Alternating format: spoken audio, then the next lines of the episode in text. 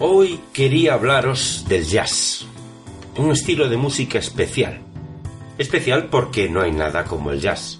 Sus ritmos tan cambiantes. No hay dos canciones iguales. Aparte de que cuando escuchamos una canción de jazz podemos sentir y por supuesto podemos imaginarnos la historia que nos está contando esa canción. Es como si los instrumentos nos hablaran y nosotros los entendiéramos.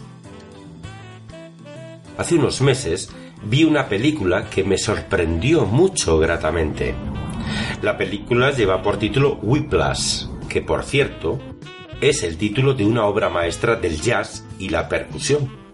Bueno, pues en esta película, que como digo es impresionante, efectivamente trata de música, pero evidentemente también trata de la superación y todas esas cosas, ¿no? Pero también, en cuanto a la música, trata de eso que hoy no vemos muy a menudo, que es la improvisación, el estar contándote una historia y de repente pegar un giro caótico, pero coherente, y que envuelve al espectador de una manera que es imposible escapar de la trama de la historia. Consigue, al igual que la música, que olvides todas tus cosas y cumple la misión que se proponía y por lo cual habíamos pagado. Pues amigos fricototes, he ahí el reverso de nuestros tiempos. Eso, esa magia del cine y en el cine, el año que lo vemos en una o dos ocasiones es todo un privilegio. Incluso donde hace décadas era algo natural y normal, ahora es motivo de sentirnos afortunados cuando llega a nuestras pantallas de cine una película así. Por eso, hemos decidido hacer este programa, el cual, creo, su título habla por sí solo. Bienvenidos a la Fricoteca. Comenzamos.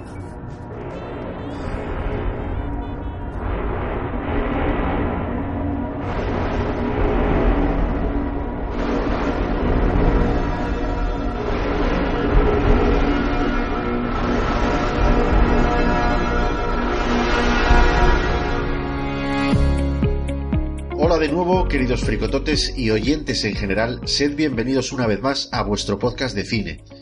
El programa de hoy no estaba dentro de nuestra programación habitual, es decir, nosotros tenemos un itinerario ya programado y nos guiamos respecto del orden que hemos marcado en ese itinerario para ir grabando y desarrollando todos y cada uno de los programas de este podcast. Así que este programa que a continuación vais a escuchar no tiene ni guion ni apuntador y no sabemos ni, ni siquiera cómo va a acabar. Así que sin más que añadir, te agradecemos la escucha y descarga de este programa y te recomendamos que te pongas cómodo para escuchar el programa número 45 de La Fricoteca. A mi lado tengo a un hombre que conocéis de sobra, alguien que está siempre aquí en este podcast para darle un poquito de nivel y de categoría el actor de teatro y televisión Lord Luis Incisus. Muy buenos días, querido y estimado fricotote Iñaki Sánchez. ¿Cómo estamos? No sé ni cómo estoy. Estoy un poquito... no sé, ahora, ahora lo verás cómo estoy.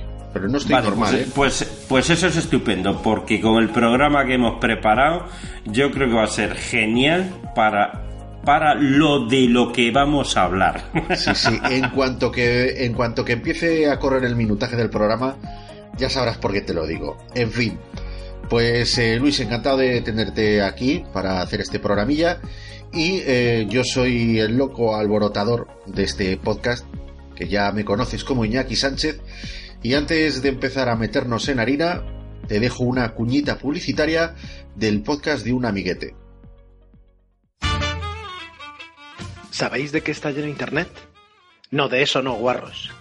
Internet está lleno de podcasts. Pero como las trufas en el bosque, a los podcasts hay que encontrarlos y a veces no es nada fácil. Para lo primero, contamos con cerdos con muy buen olfato. Para lo segundo, contamos con Agustín, Verdugo 789, que tiene muy buen oído y luego nos lo cuenta todo en su podcast sobre podcast. No soy un troll. Pues como te decía, este programa va a ser inusual. De hecho, creo que va a ser el programa más hater que, hemos grabado. La gente que nos escucha se estará preguntando un poquito, pues, a, a, santo de qué viene a hacer este programa. Y bueno, pues se lo vamos a contar, Luis. ¿Vale? Esto es, esto es una coña. Bueno, no una coña, porque para grabar un programa al final eh, ya ha pasado la barrera de la coña y nos lo estamos tomando en serio. Este programa lo estamos grabando en diciembre. Fíjate, a lo mejor los oyentes esto lo escucharán quizá a finales de enero o principios de, febrero, cuando ya esté montado y tal, y hayamos puesto los programas que teníamos por delante. Pero esto viene a santo de que grabando el, especial navideño del repaso a la cartelera de 2017, pues el señor Incisus y yo empezamos a hablar de, joder, es que todos los años las mismas pelis, todos los años superhéroes, todos los años tal, todos los años cual, las mismas franquicias, las mismas cosas, al final no tenemos nada original.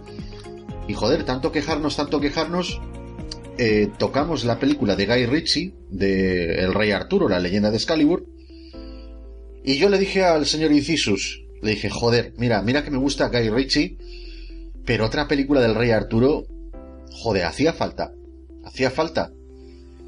Y empezamos a desarrollar el tema, empezamos a hablar, empezamos a discutir, ¿no es verdad, Luis? Cierto, es muy cierto eso que estás diciendo. Y al final pues acabé diciéndole, le dije, joder Luis, mira, te lo juro, te lo juro, a la próxima película que saquen, o bien del Rey Arturo, o bien de los tres mosqueteros, o bien de Robin Hood, yo monto en cólera y hago un programa solo para quejarme. Joder, aquí estamos. ¿Vale? Aquí estamos porque yo no sé si el día siguiente el señor Incisus me manda un WhatsApp con una noticia. La noticia decía. La noticia decía. Se revela la nueva foto de Taron Edgerton como el nuevo Robin Hood. Y yo dije, joder. Dije, no me jodas ya estamos grabando este programa, tío. Pero es que además surgió otra noticia.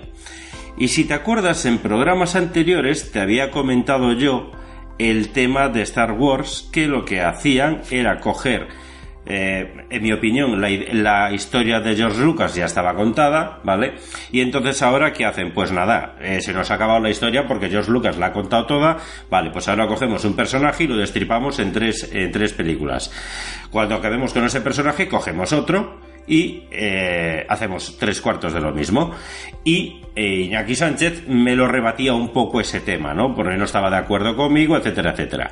Por donde llega otra noticia que dice que ahora van a hacer una trilogía sobre, creo que era Luke Skywalker.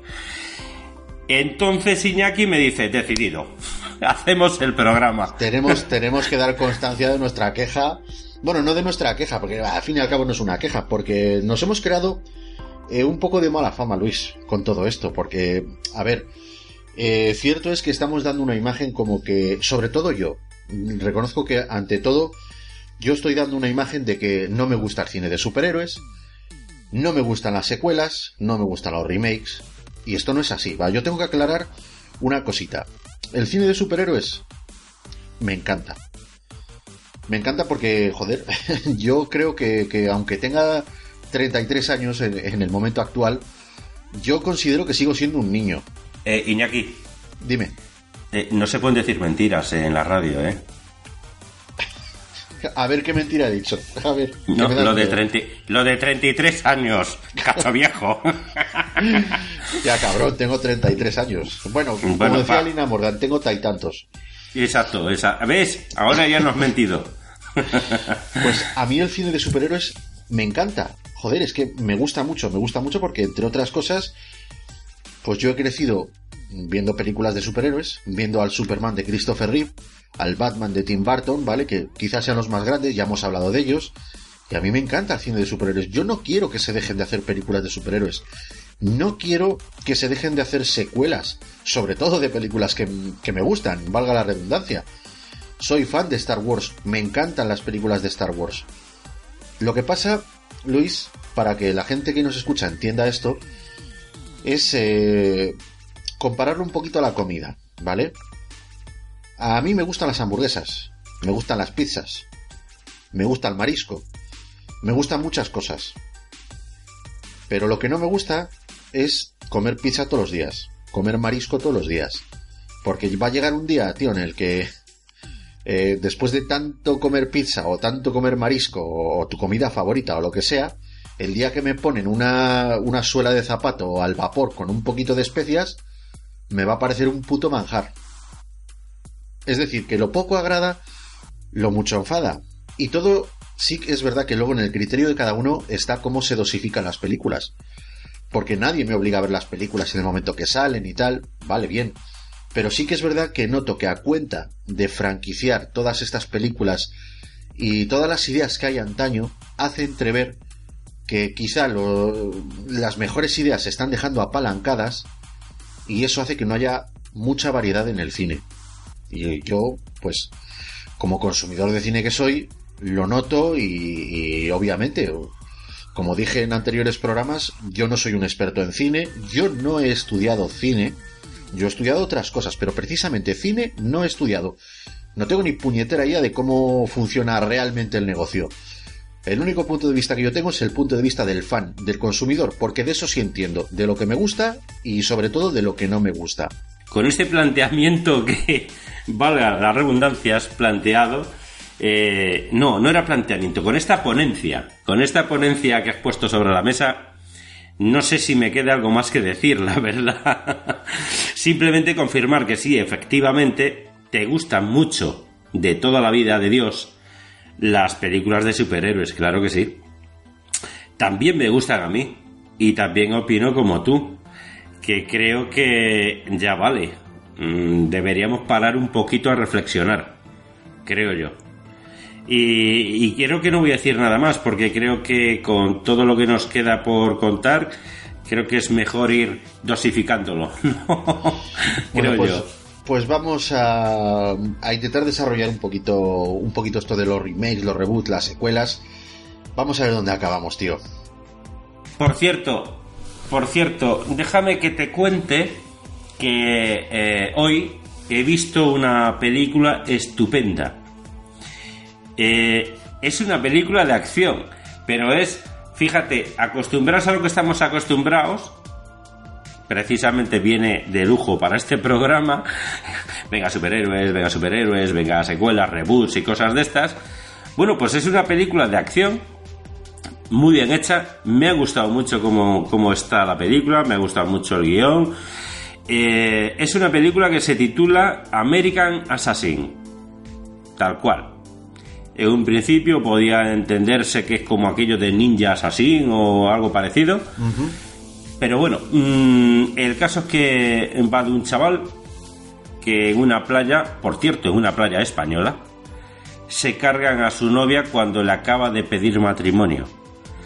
Eh, unos, unos malos malísimos eh, de índole de índole árabe eh, pues no sé si la yihad islámica o alguno de estos que son tan guays ellos bueno se cargan a la chica y a un montón de gente en la playa, así porque sí.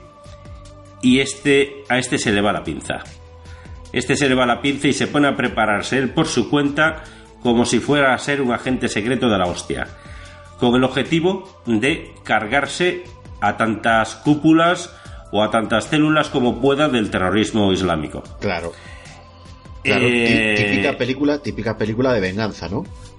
Eh, típica película de venganza. ¿Tú eh, recuerdas, tío, aquella época, eh, en los 80, los 90, que, joder, que, que también era un poquito lo que está pasando ahora?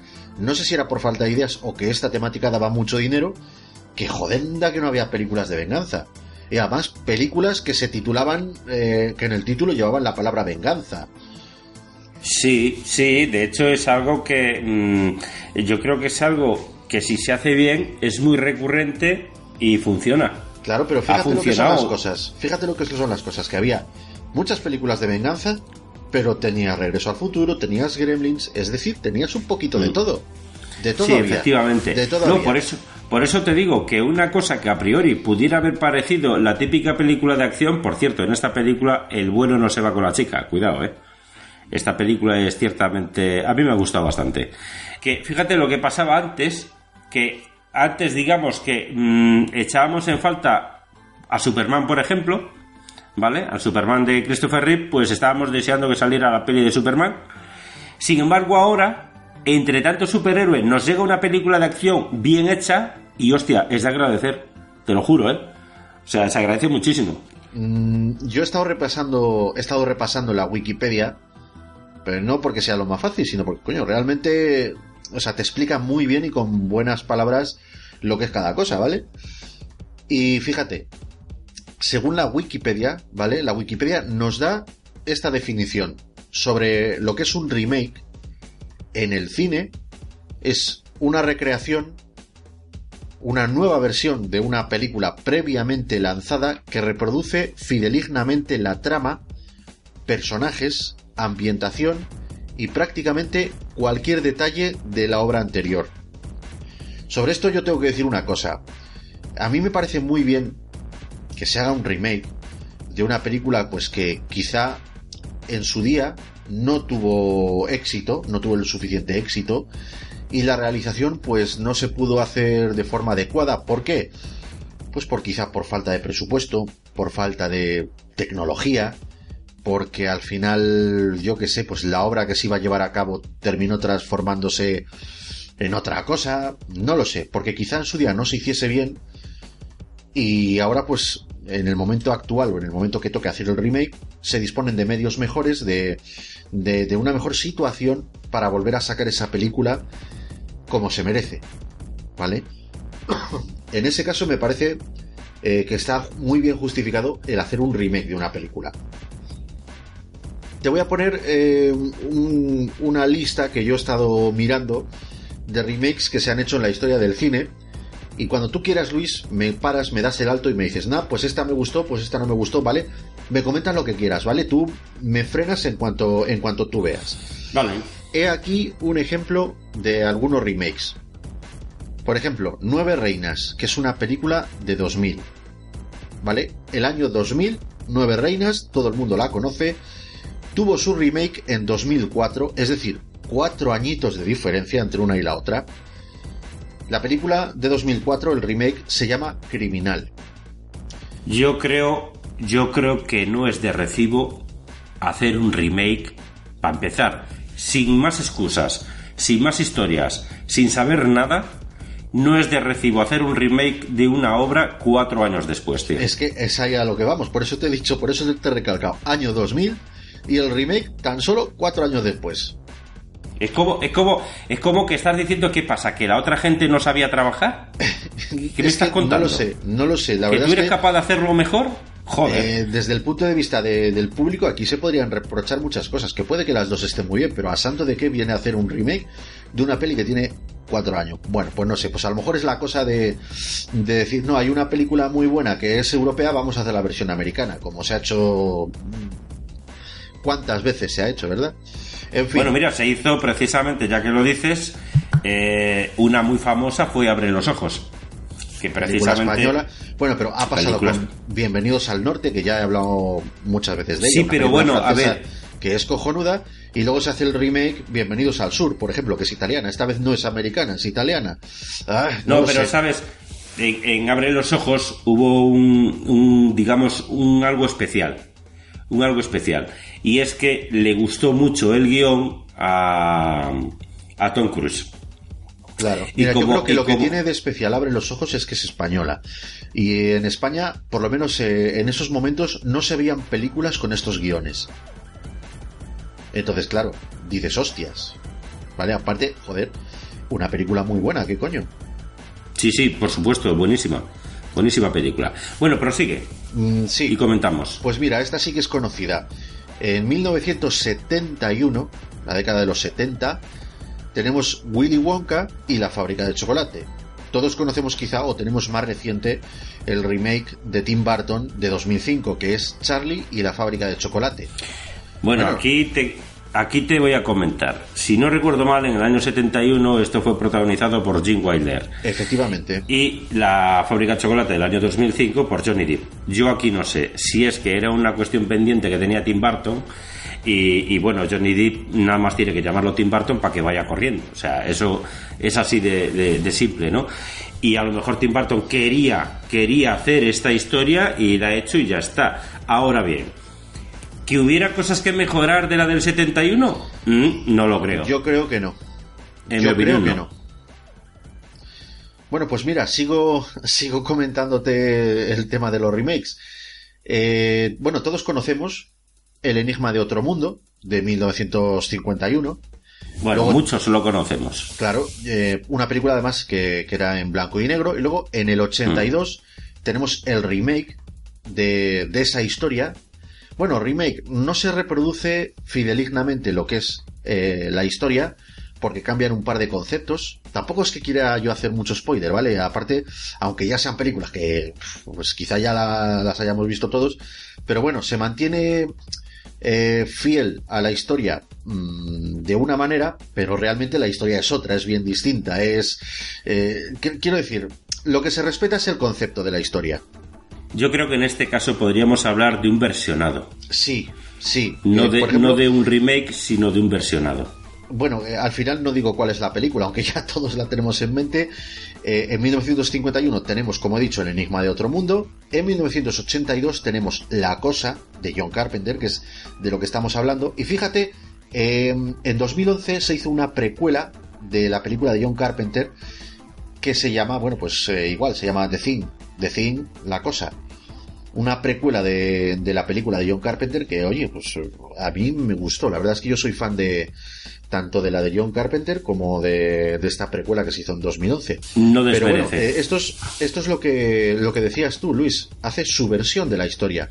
Aquí Sí. tenemos eh, una historia que, como he dicho, mm, se respeta mayormente lo que es la historia, pero claro, se le añaden conceptos nuevos, el concepto del alienígena es distinto, la situación no es la misma, las interpretaciones, pues esto lo hemos hablado muchas veces, interpretaciones de una escuela eh, clásica a, otra un poquito más moderna.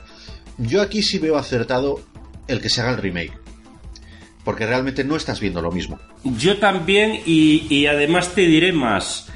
Fíjate, se ha respetado, de alguna manera se ha, se ha respetado esta historia. En el 51 escriben, escriben la historia, la adaptan y hacen la película. Vale. En el 82 hacen un versionado de esa historia del 51.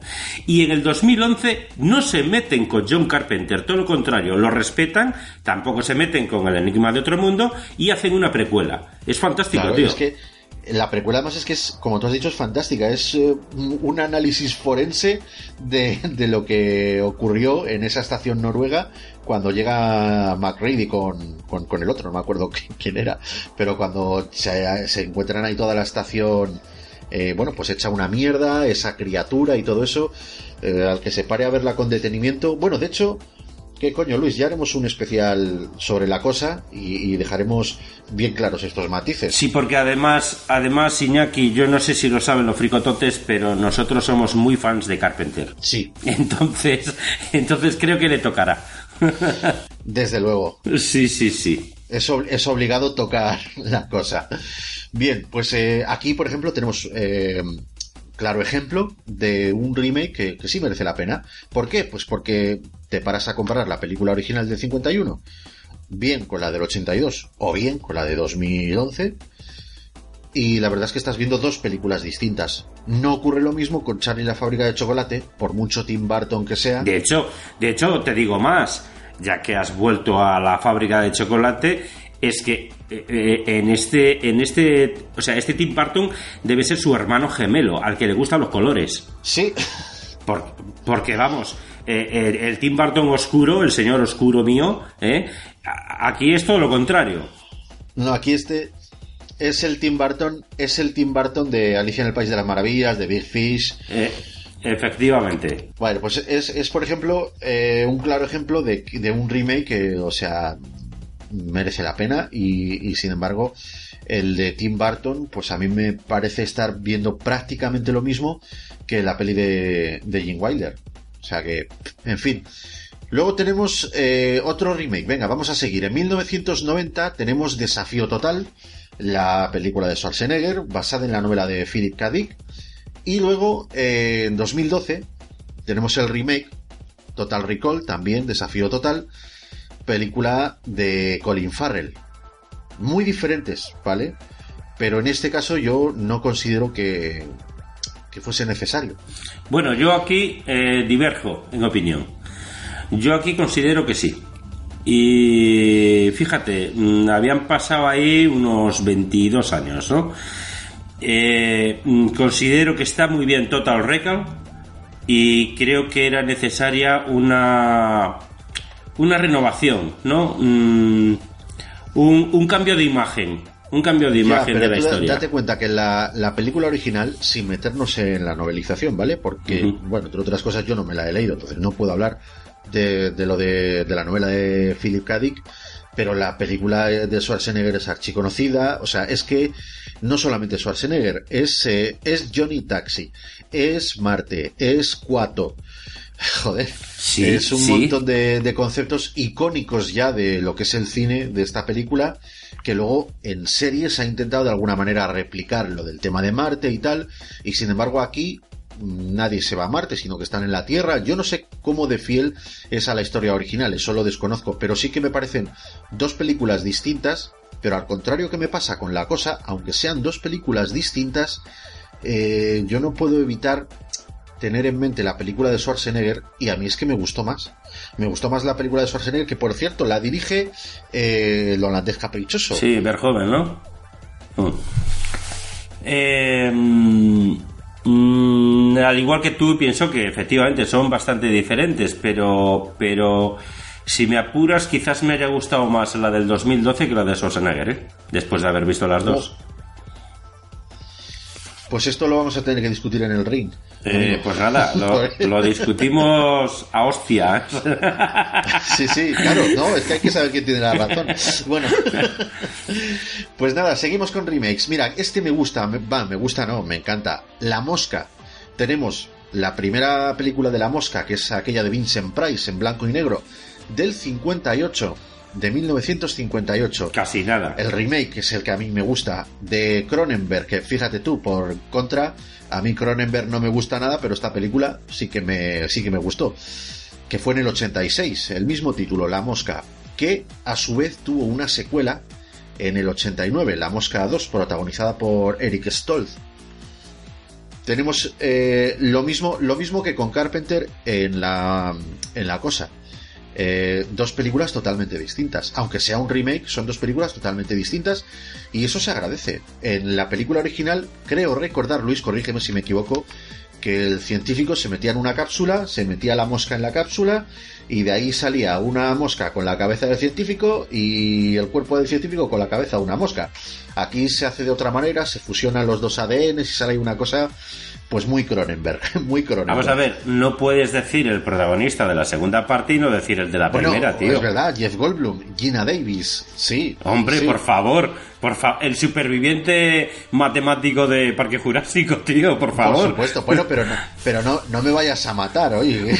Porque, Hombre, eh, joder, es que- acuérdate, acuérdate de los comentarios que hemos tenido por ahí de, bueno, tío, pero nombras esta película y no nombras a su director. Ah, bueno, ¿qué sí, pasa?". sí, es Bueno, cierto. hostia, es cierto. no me colguéis. Eh, no me colguéis, eh, que a veces, a veces se nos va la pinza No, y estos- hablamos y tal, pero Estos fallos de Raccord eh, solemos tenerlos. sol- solemos tenerlos porque nos emocionamos hablando, pero Mm. bueno, también hay que tener en cuenta que nosotros que no somos enciclopedias del cine, ¿eh? No, Eh, no. Nosotros hablamos, hablamos de una película y muchas veces no tenemos en cuenta todos los matices, pero eso no significa que nos da igual. O, No, sí, sí, yo te lo he matizado porque a mí me gusta bastante más Jeff Goldblum que Eric Stoltz. Entonces, por eso, Sí, claro. por eso te lo he dicho. Claro, por eso me lo, por eso me lo has matizado, ¿no? Como el chino aquel, matizado. Exactamente, matizado. sí, sí, sí. Mira, en 1960 tenemos eh, aquel Ay, clásico Dios mío, de esto es muy serio, tío, esto es muy serio. Sí, Sigue, sigue. aquel clásico de Hitchcock, Psicosis. Uf, un peliculón, me encanta, bueno, ya sabes tú que me encanta. Sí. Sin embargo, en 1998 tenemos Psycho, también Psicosis, que no me gustó nada ese remake. Es, joder, es que han... co- es- esto sí que... Con esto estoy indignado, tío. Porque han copiado diálogos eh, plano por plano, incluso las interpretaciones, que no desmerecen, ¿vale? Pero están, eh, están haciendo un calco.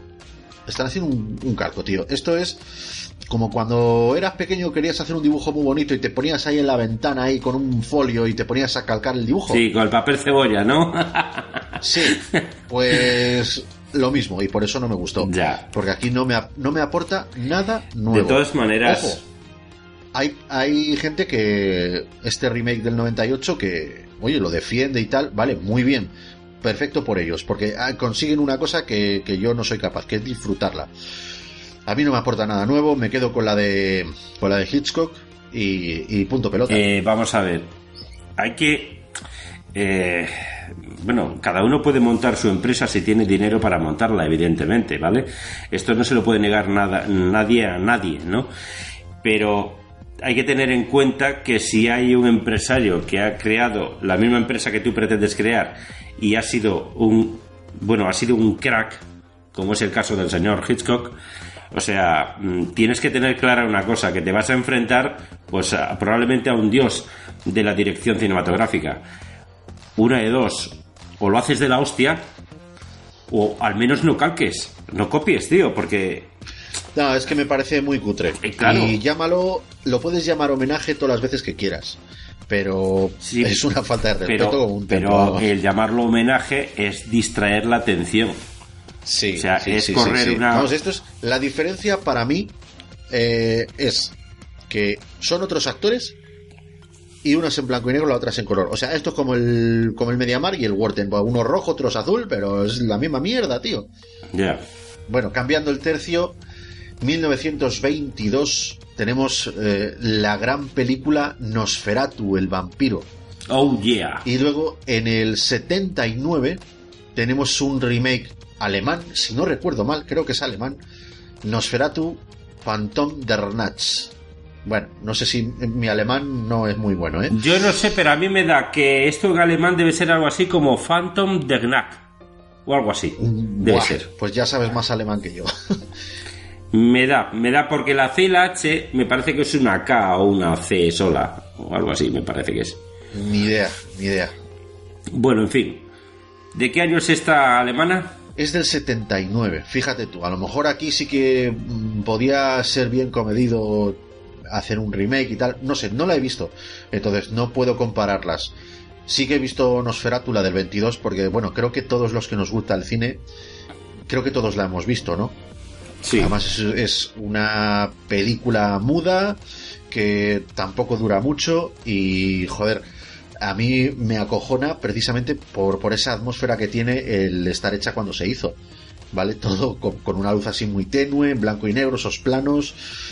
No sé, no sé, pero desde luego es impactante. Y además, siempre que pienso en Nosferatu, la del 22, pienso en, eh, bueno, eh, este homenaje que se le hizo con Willem Dafoe y John Malkovich, La sombra del vampiro, que es una película que trata a modo de, de documental ficticio cómo se rodó la película de Nosferatu. Porque Ajá. hay una mitología acerca de esta película muy interesante que se creía que el actor que interpretaba a Max Schreck, ¿vale? El- el Nosferatu, el, el conde, eh, el conde Mor, este pecador de la pradera, pues eh, se decía que si realmente era un vampiro o que se metía mucho en el papel. Bueno, no lo sé, pero es muy interesante. No, no, te estás confundiendo, te estás confundiendo con un señor que yo admiré durante muchísimos años y aún sigo admirando, que era el señor Bela Lugosi. No, pero eso, eso ya vino después, cuando ya eh, se adquirieron los derechos para hacer Drácula. Porque eh, Nosferatu era una especie de copia de Drácula Sí, bueno, para no pagar derechos. Entonces, en vez de ser el, el conde Vladimir Drácula, era el conde Orlok. Y bueno, es, la historia es la misma, lo único que le cambian eh, el nombre a los personajes, cambian a lo mejor ubicaciones. ¿Para qué? Para no tener que pagar esos, esos derechos, esos canones que había entonces.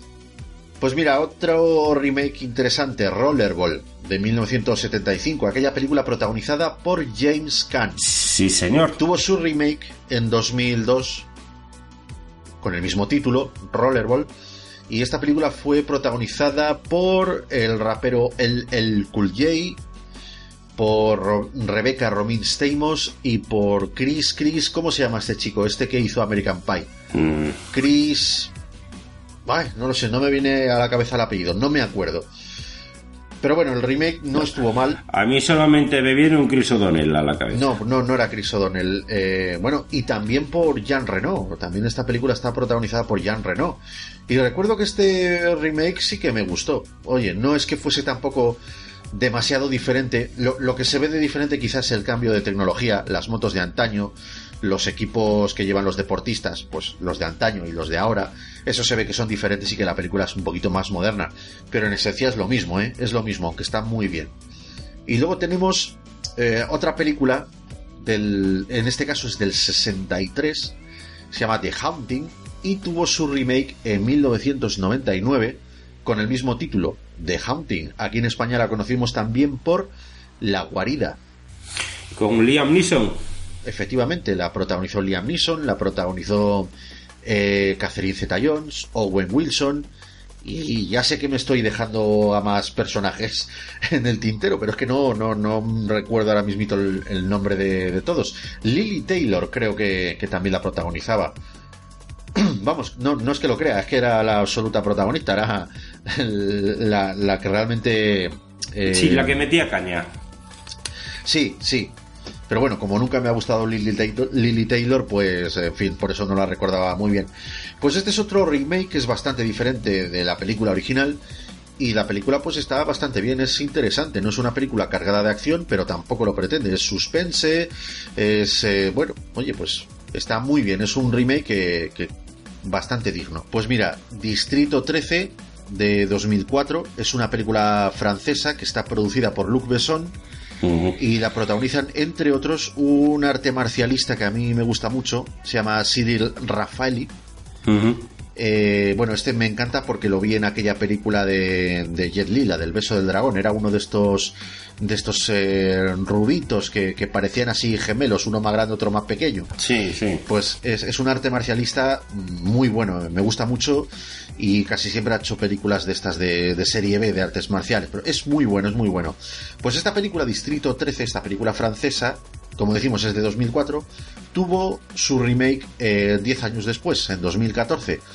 La película se llamó La Fortaleza bueno, hacer un remake de una película de serie B, pues yo no sé hasta qué punto puede molar o no.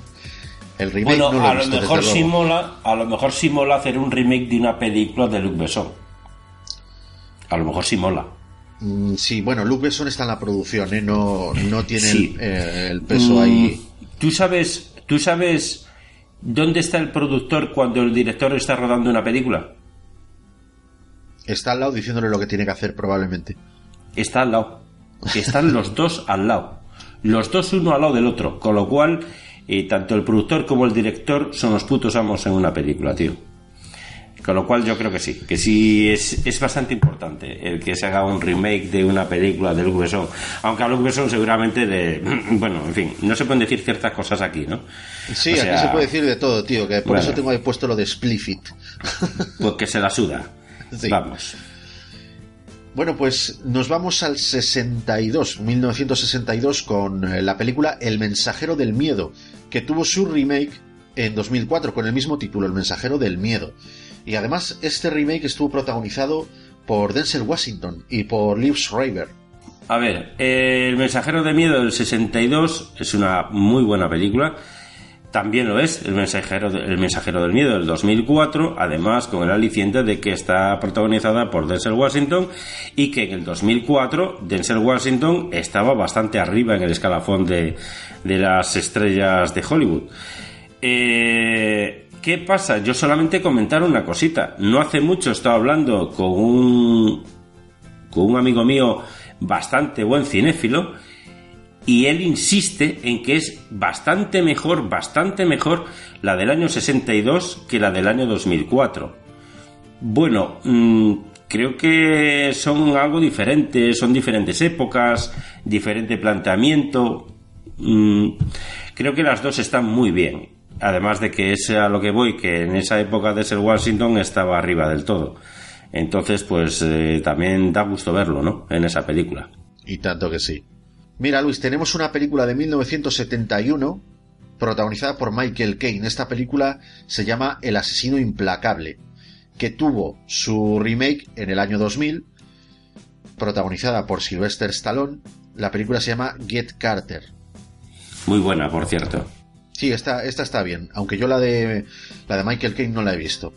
Y luego tenemos, mira, hablando de, de John Carpenter, tenemos La Noche de Halloween de 1978, cuyo remake eh, se llama Halloween el origen, de 2007, y esta está dirigida por Rob Zombie.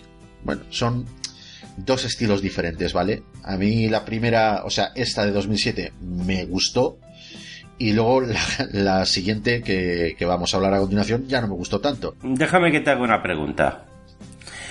¿Tú crees que algo dirigido por una persona que se apellida zombie puede estar bien?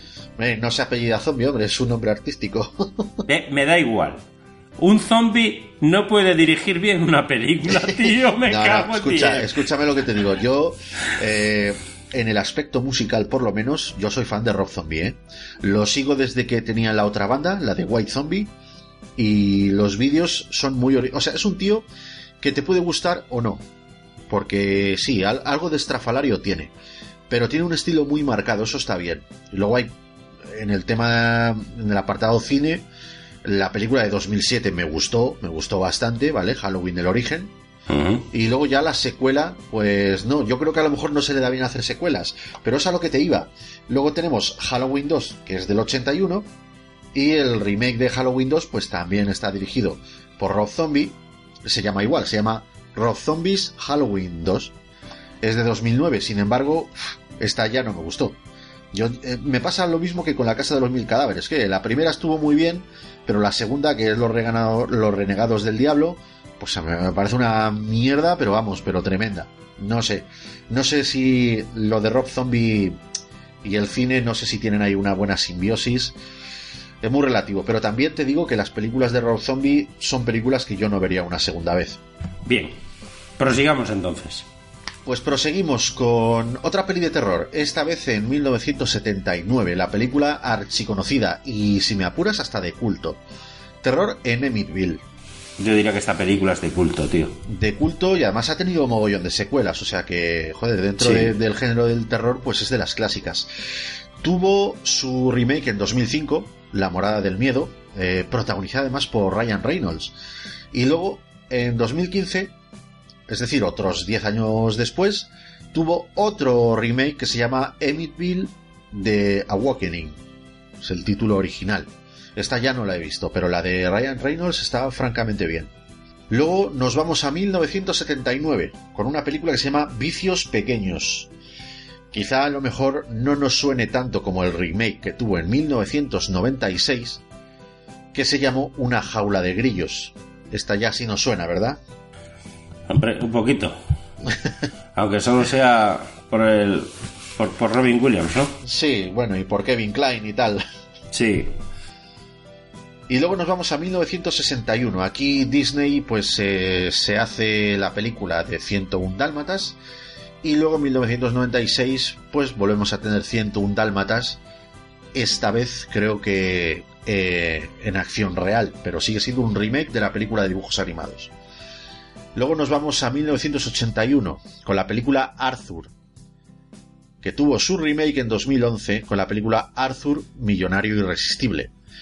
Bueno, pues yo no sé tú, Luis, pero tanto el protagonista de la película del 81 como el protagonista de la película de 2011, joder, es que no los soporto, ¿sabes? O sea, No, me- pero aún así. Me parecen infumables. Pero aún así yo te diría que está. que en este caso sí está justificado el, el remake. Creo que está bastante mejor la del 2000. la del 2011. Vale, yo es que la del 81 la he visto, pero mm, la he visto hace mucho tiempo y es que jamás he querido volver a verla. No sé, uff, no, no- no me gusta ese estilo. y bueno, nos vamos a 1966 con la película Alfie, que tuvo su remake en 2004 con el mismo título, Alfie. La de 2004, si no recuerdo mal, está protagonizada por Jude Law, con lo cual es, es bastante probable que esté muy bien. Efectivamente. Y si no recuerdo mal, creo que la del 66 me parece que es Michael Caine. También, mira, El que hace, el que hace el papel de. No lo sé seguro, tendría que mirarlo, pero me parece que sí. Michael Caine en su juventud tuvo una, una buena época, ¿eh? O sea, Italian Job y películas que luego han sido dignas de, de remakes. Luego tenemos La Mujer Pantera, película de 1942, que tuvo un remake en 1982, es decir, 40 años después, y la película se llamó El beso de la pantera. Y luego creo que hay otra película, que esto ya no sé muy bien, pero no sé si está relacionado, pero eh, creo recordar que hay otra película por ahí que se llama El beso de la mujer pantera. No me haga mucho caso, ¿vale? Pero lo, lo tengo por ahí relacionado. Y luego fíjate, en 1975 tenemos La carrera de la muerte del año 2000. Esta nos gusta mucho, ¿eh? Aquella película protagonizada por eh, David Carradine, por Sylvester Stallone. ¿No es así, Luis? Claro, efectivamente, por eso nos gusta mucho. Claro, porque sí, la no, película realmente no es para tanto. No, es- está- es una especie de los autos locos, pero, Sí, pero en película. sí. Está nuestro amigo Sly y entonces pues nos gusta y ya está. Pues eh, nos gustó esta película del 75, pero mira, en este caso a mí me gustó más el remake que se hizo en 2008 con Dead Race, la carrera de la muerte. Y esta está protagonizada por tu querido Jason Statham. Efectivamente, Sí, sí, es una película que ha tenido dos secuelas de serie B, bueno, secuelas, dos precuelas, mejor dicho, de serie B, protagonizadas por eh, Luke Goss. Bueno, en, en la última, la tercera parte, es lo más histriónico que te puedas echar a la cara. Bueno, eso ya es la puta locura, o sea, ya no O sabemos sea- qué hacer con esto y venga. Y no sabemos, qué- no sabemos qué hacer con esto, empiezan a rodar cabezas, cuerpos. Bueno, es un despiporre. Oh, es para verla. eh, con, con tres litros de cerveza tumbado en el sofá y fumándote un porro, porque si no, es infumable. O sea, es tremenda esta, Sí, la verdad es que esta película. Se les, se les fue un poquito la pinza, sí. Se la, se, se la ha ido de las manos totalmente. Luego tenemos en el 47, 1947, la película Retorno al pasado, con un remake que se hizo en 1984 llamado Contra todo riesgo. Bueno, aquí por lo menos han tenido la decencia de cambiar el título. Sí, sí, vale. le han cambiado el título. No, es que lo echaba en falta. Sí, hay muchos remakes que se le cambian el, el título. Y luego, mira, eh, esta película estoy seguro de que, de que al igual que a mí, a ti también te gusta, Luis, que es El vuelo del Fénix. Sí, una película que es que es del 65 y que tuvo su remake en 2004. Yo solo he visto la de 2004, la de Dennis Quaid. Y, y la verdad, nos gusta mucho Dennis Quaid y nos ha gustado mucho esta película.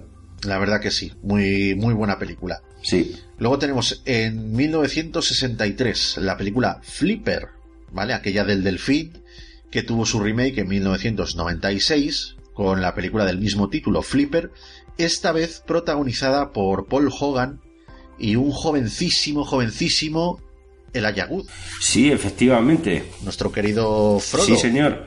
Por cierto, te quería comentar, eh, viene solamente a cuento de la película hecha, esta película de animales, bueno, en este caso de, de un delfín, ¿no? Y es que en los años, creo recordar que en los años 60 hubo una serie australiana muy famosa de título Skippy. Ah, sí, el canguro. Eh, Skippy era un canguro, tío. Sí, y era una... Dirán algunos, joder, qué viejos sois, cabrones. No, no, pero es que era una, una serie clónica de, de Flipper, que también creo que tuvo su serie. Sí, sí, bueno, ya te digo, y, y la de Skippy, nada, era una especie de, bueno, pues un guardabosques, eh, su familia y el canguro. Y bueno, pues las aventuras que, que surgían en, en ese campo australiano. El detective canguro, el detective delfín. Sí, bueno, es lo que Las hay. series de los 90, si es que era, era lo que había. No, Esto es bastante más atrás.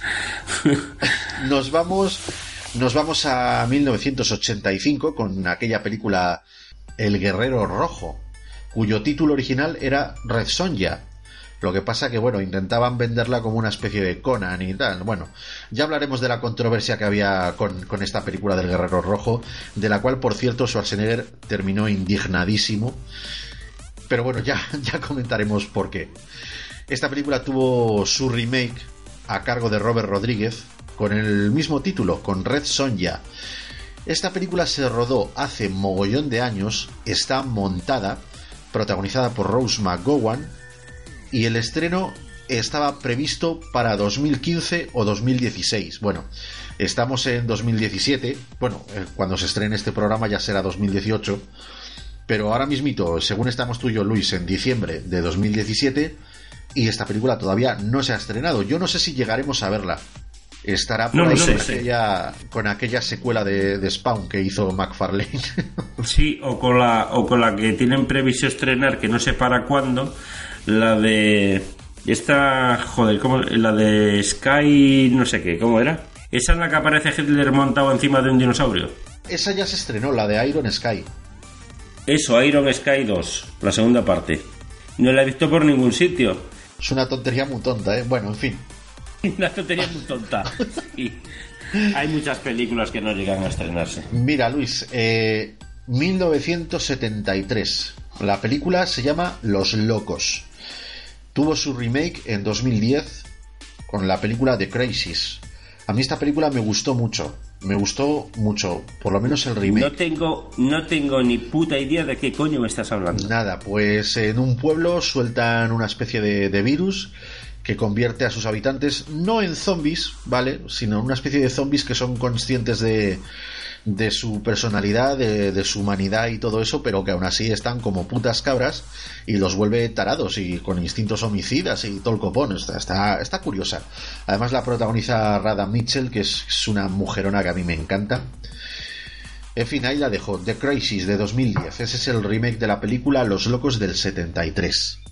Y ahora sí nos vamos a aquello que me comentabas antes, con la película Abre los Ojos de 1997 de nuestro querido Amenábar y su remake que tuvo lugar en 2001 con la película Vanilla Sky.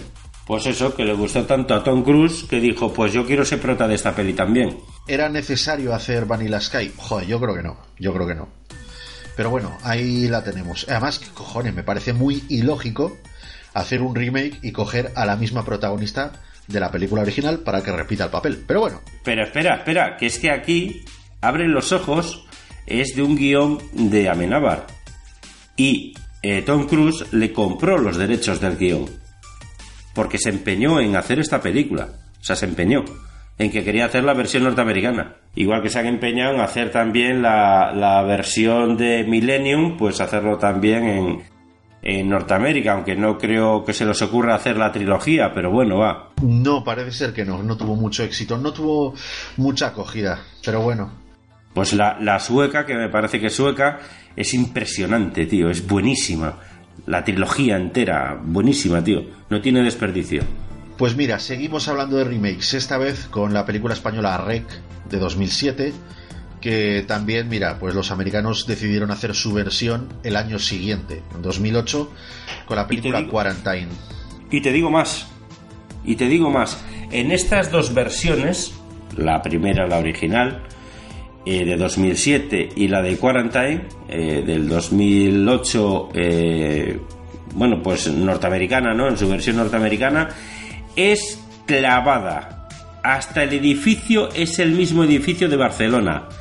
O sea, es increíble. Además, me he fijado cuando vi la película, me pareció que estaba viendo la de la de Rec, pero el título no era el mismo y entonces me descolocó bastante, ¿no?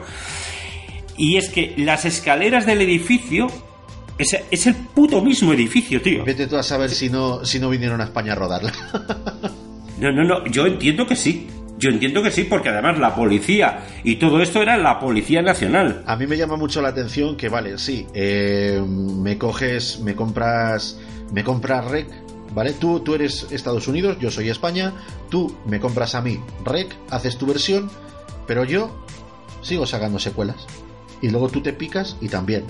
Entonces, hay aquí una No, lo que pasa, lo que pasa es que los americanos no han podido. En este caso sí que no han podido con los españoles.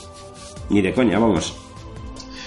En fin, lo dejamos ahí y continuamos con La Maldición, película de 2003, a- aquella película asiática de terror, que en 2004, pues lo mismo, tuvo su versión americana llamada El Grito.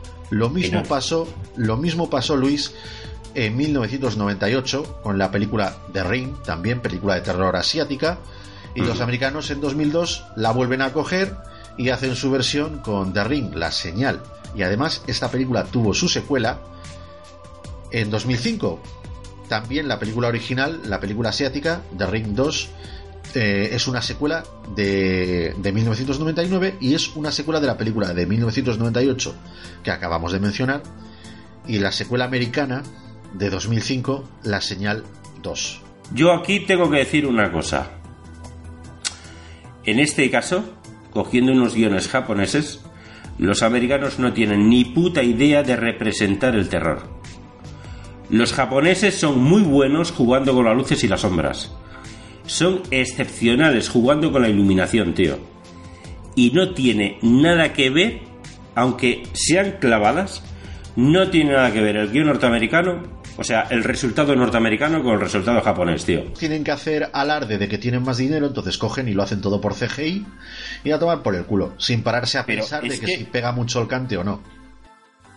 Pero es que te digo, Iñaki, tú que me conoces, ¿cuántas veces crees que me he dormido en el cine viendo una película? Pocas, pero pero seguramente que viendo esta te has dormido. Solamente una vez en toda mi vida. Vaya. Y fue con la de The Ring, la norteamericana. Viendo a mi amiga Naomi Watts gritando como una loca sin motivos, ¿vale? Pues ahí, dije, venga, ¿en serio?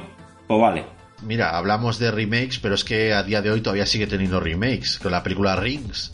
Y, y bueno, y seguirán aquí estrujando la valleta hasta que deje de salir agua. ¿no? Pero es a lo que te voy. En alguna vez lo he comentado en la fricoteca, ¿vale? Alguna vez lo he comentado.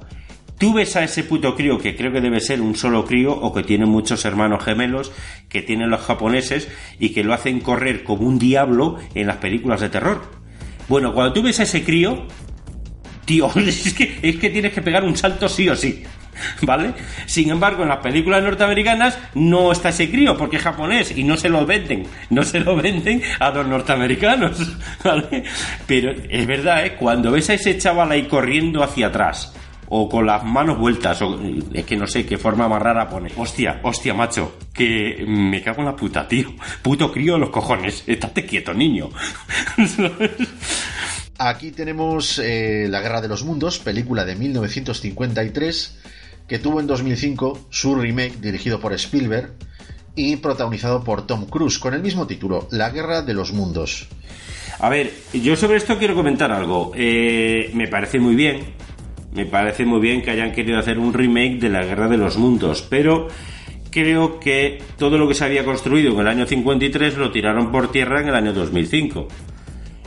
Eh, pese a todo eso, pese a todo eso, resulta que nuestro amigo C. Thomas Howell se ha atrevido a hacer la segunda parte de la Guerra de los Mundos. ¿Vale? Es de pena, además la dirige. Hostia, macho. Uf, Perdona que te corte, yo sobre esto tengo que decir algo, sí. ¿vale? Ya estoy viendo que en los comentarios me, me van a criticar mucho, pero a ver, yo hablando con un colega sobre la Guerra de los Mundos, sobre la peli, sobre la peli de Spielberg, ¿vale? Que mira, es que la antigua no la he visto.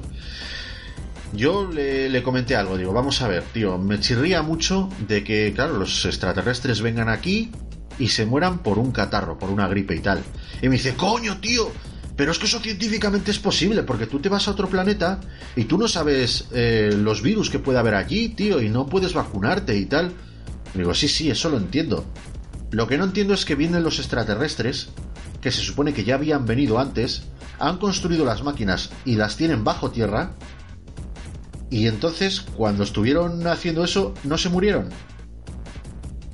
No tuvieron No tiene- esa capacidad de previsión. No tiene lógica tu explicación. ¿Por qué? Es muy fácil.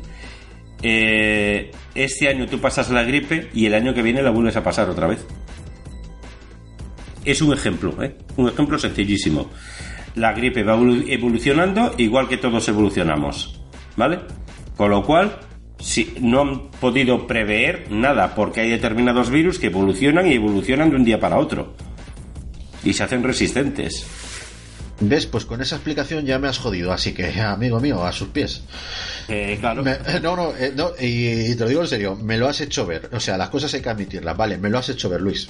Mi colega no lo consiguió, pero tú me lo has hecho. No, no, en serio, en serio, vale, pues fíjate tú que yo por esas no, no había caído. Simplemente cuando vi la película me, me chirrió la cosa de que, venga, por una puta gripe.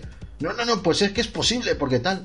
Vale, pero joder, se supone que ya habían estado aquí antes y tal. Bueno, Vale, de pues con, hecho- la, con la explicación que me has dado ya no tengo nada más que decirte, tío. En, en Estados Unidos hay mucho terror desde hace mucho tiempo, y esto lo ha representado en alguna que otra serie y en alguna que otra película, tienen un verdadero pavor a la gripe española.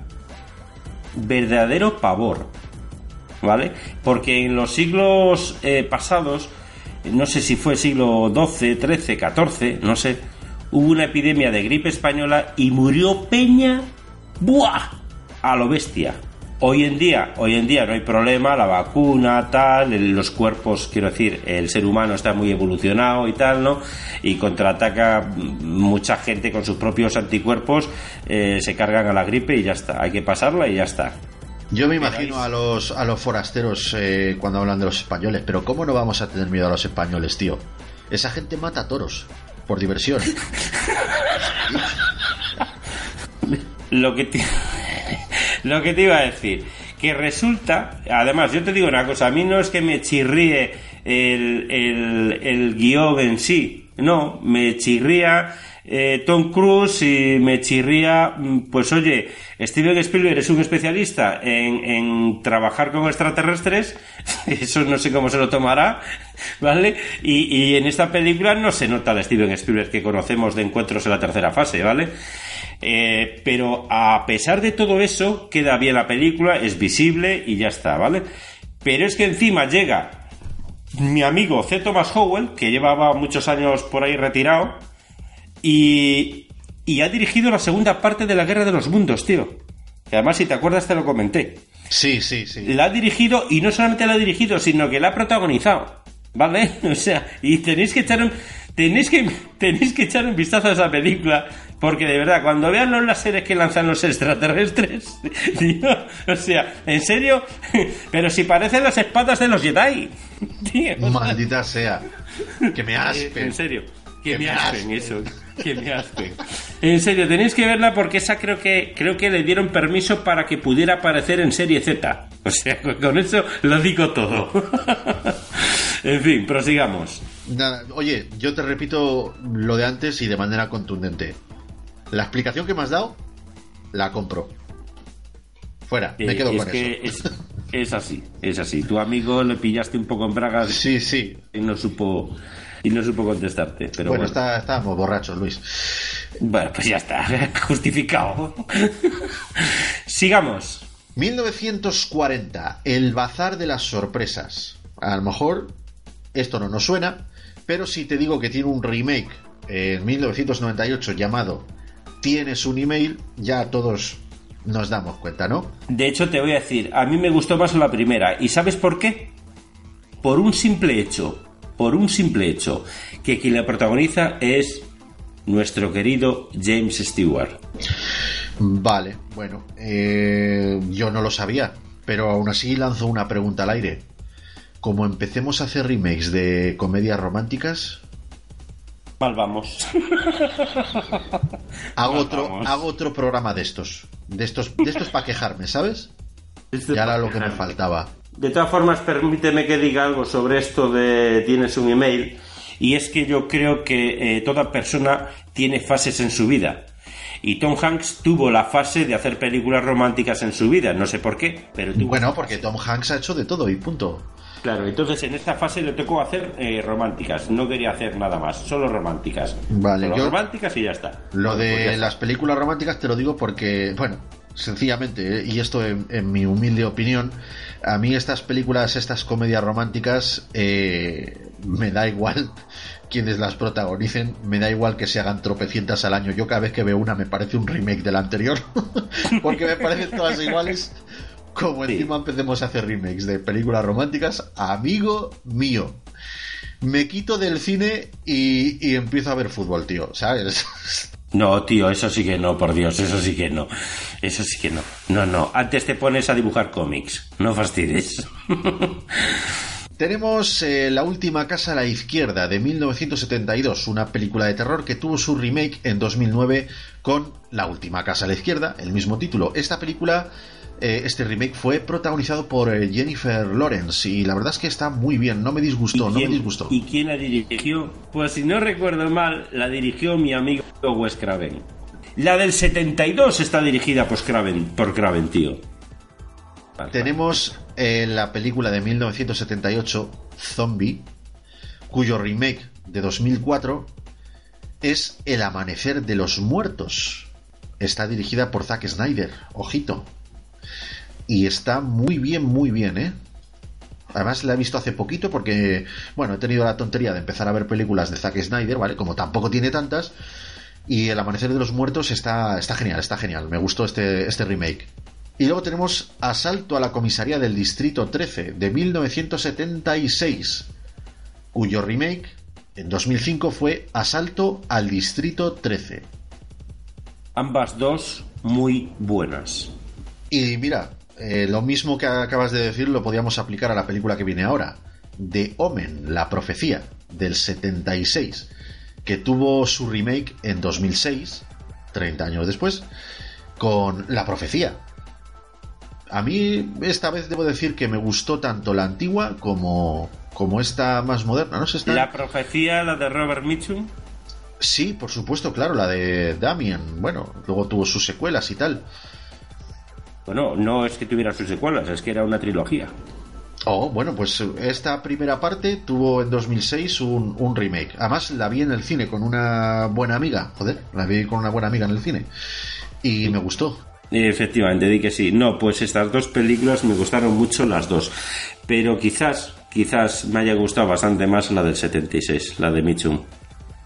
Es que es muy buena, tío, es muy buena. Sí, es muy buena. Mira, tenemos otro clásico del terror, Luis. La Noche de los Muertos Vivientes, de 1968. Y en 1990 tuvo su remake mm, también pues con el mismo nombre, La Noche de los Muertos Vivientes. Claro, esta, te la, esta a- te la menciono porque yo sé que a ti el- esto de los zombies, pues, ¡buah! como que te encanta. Vamos, eh, me pone que no veas. Que me pone, me pone. Mira, seguimos tirando de terror con Carretera al Infierno del 86, que tuvo su remake con el mismo título, Carretera al Infierno, en 2007. Pero de esta ha habido varias. Sí, sí, porque es que luego esta de 2007 tiene alguna secuela, pero, pero la, de, la de 2007, el remake, está protagonizada por Sean Bean y francamente es muy buena, tío. Me gustó mucho. Debe de haber Bueno. mucho de esto en Estados Unidos, psicópatas de la carretera y tal.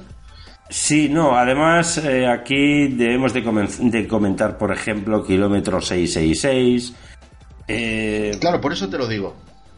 Claro, efectivamente, ¿no? Y de hecho, aquí hay una, hay una que protagonizó, y cuidado si no es esta de Carretera al Infierno del 86, muy buena, muy buena, tío.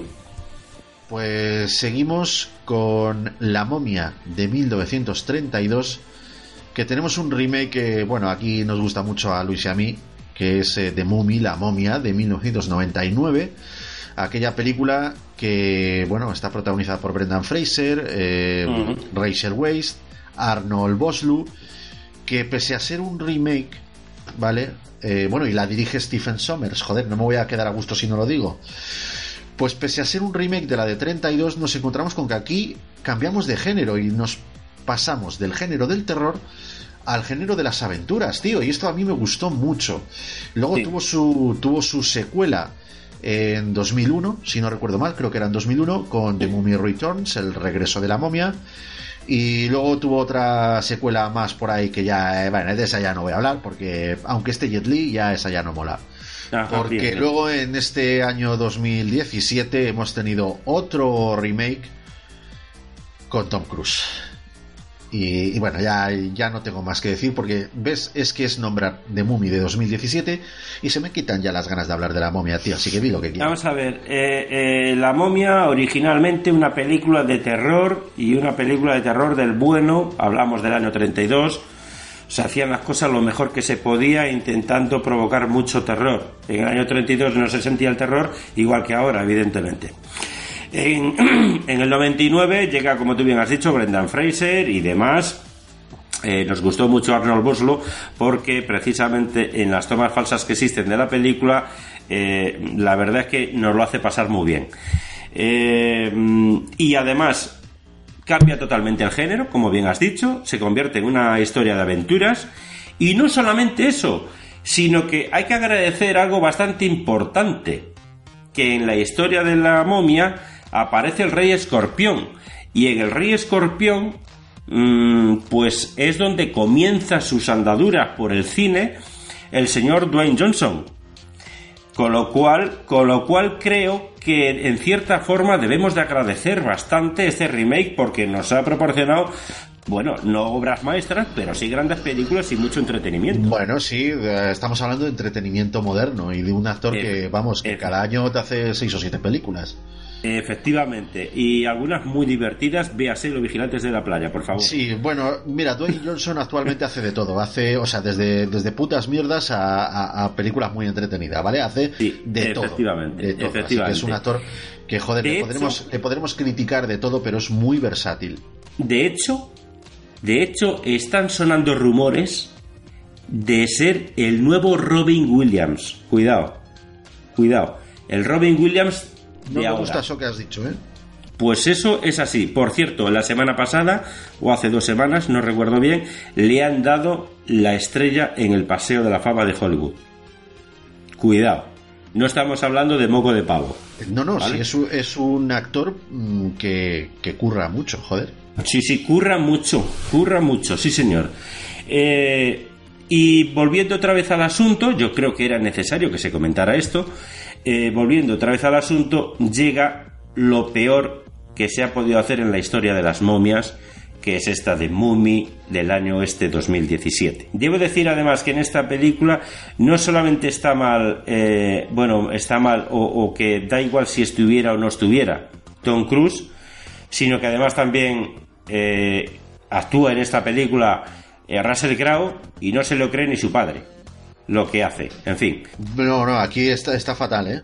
Esta es penosa, lamentable, patética. y la manera en que resuelve la película tampoco mola nada.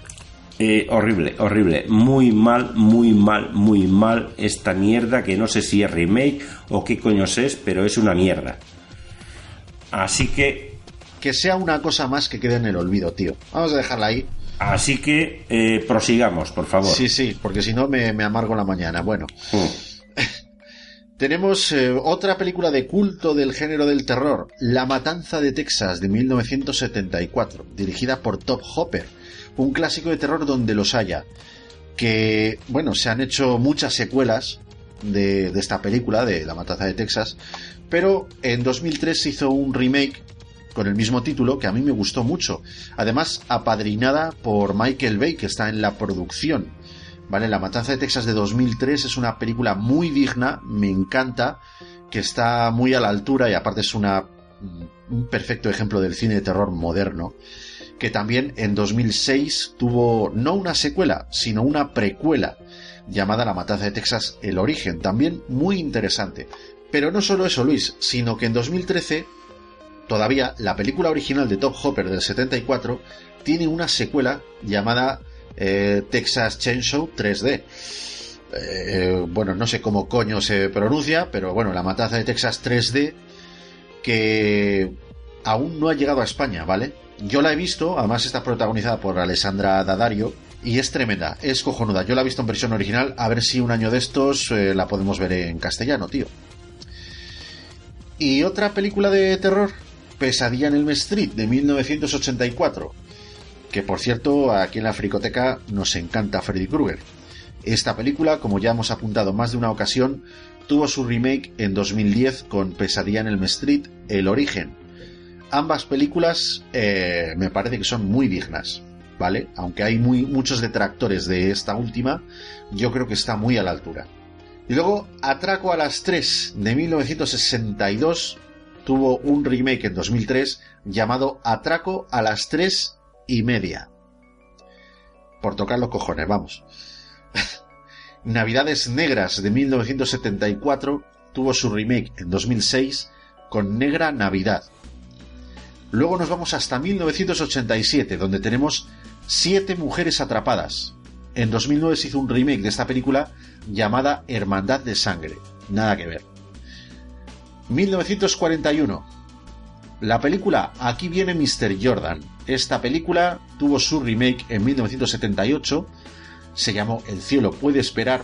Pero no solo eso, sino que también tiene un remake más en 1983 llamado Sabor del cielo.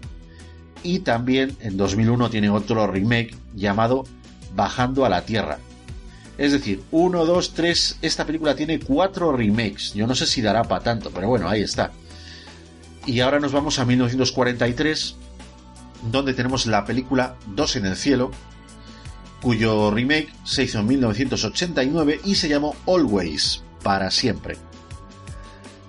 Tenemos otro clásico del terror de 1956 que, bueno, esto creo que, que lo conocemos porque esto ha inspirado un mogollón de historias.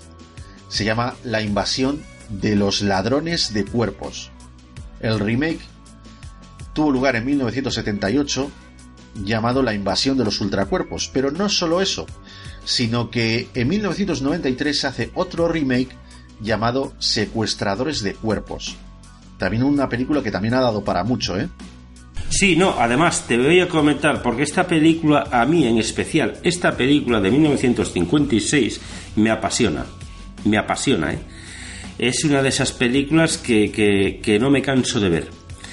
Y, y en el 78, no te lo pierdas, si no recuerdo mal, fue protagonizada por Donald Sutherland. Ahí es nada. Y en Los secuestradores de cuerpos del año 93, no sé, quizás esté equivocado, pero si no esté equivocado, creo que anduvo por ahí, eh, ¿cómo se llama? Eh, Nicole Kidman. Invasión, creo que se llama esa película, con Daniel Craig. Muy bueno. Bueno, total, eh, a lo que voy, es una muy, muy buena película. Muy buena historia, la del 56. Yo la prefiero a todas las otras. Muy buena. Seguramente esté bastante mejor. Sí, sí, para mí sí, ya te lo digo yo. Mira, nos vamos a 2008.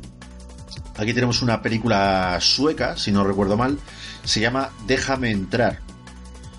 Y luego dos años después, tan solo dos años después, tenemos película del mismo título, Déjame entrar, Let Me In. Otra vez compraron el guion. Efectivamente, que es la versión americana protagonizada por Chloe Grace Moretz, que será seguramente la que todo el mundo conozca. Pues yo precisamente no, conozco la otra, la sueca, Vaya. que es impresionante, por cierto, es segura- impresionante. seguramente esté mejor, ¿verdad? Está bastante mejor, eh, en mi opinión, ¿eh? Mira, aquí tenemos eh, una cosa poco inusual y es que nos guste más el remake que la película original. Digo poco usual porque normalmente solemos tirar más hacia la película eh, original, ¿no?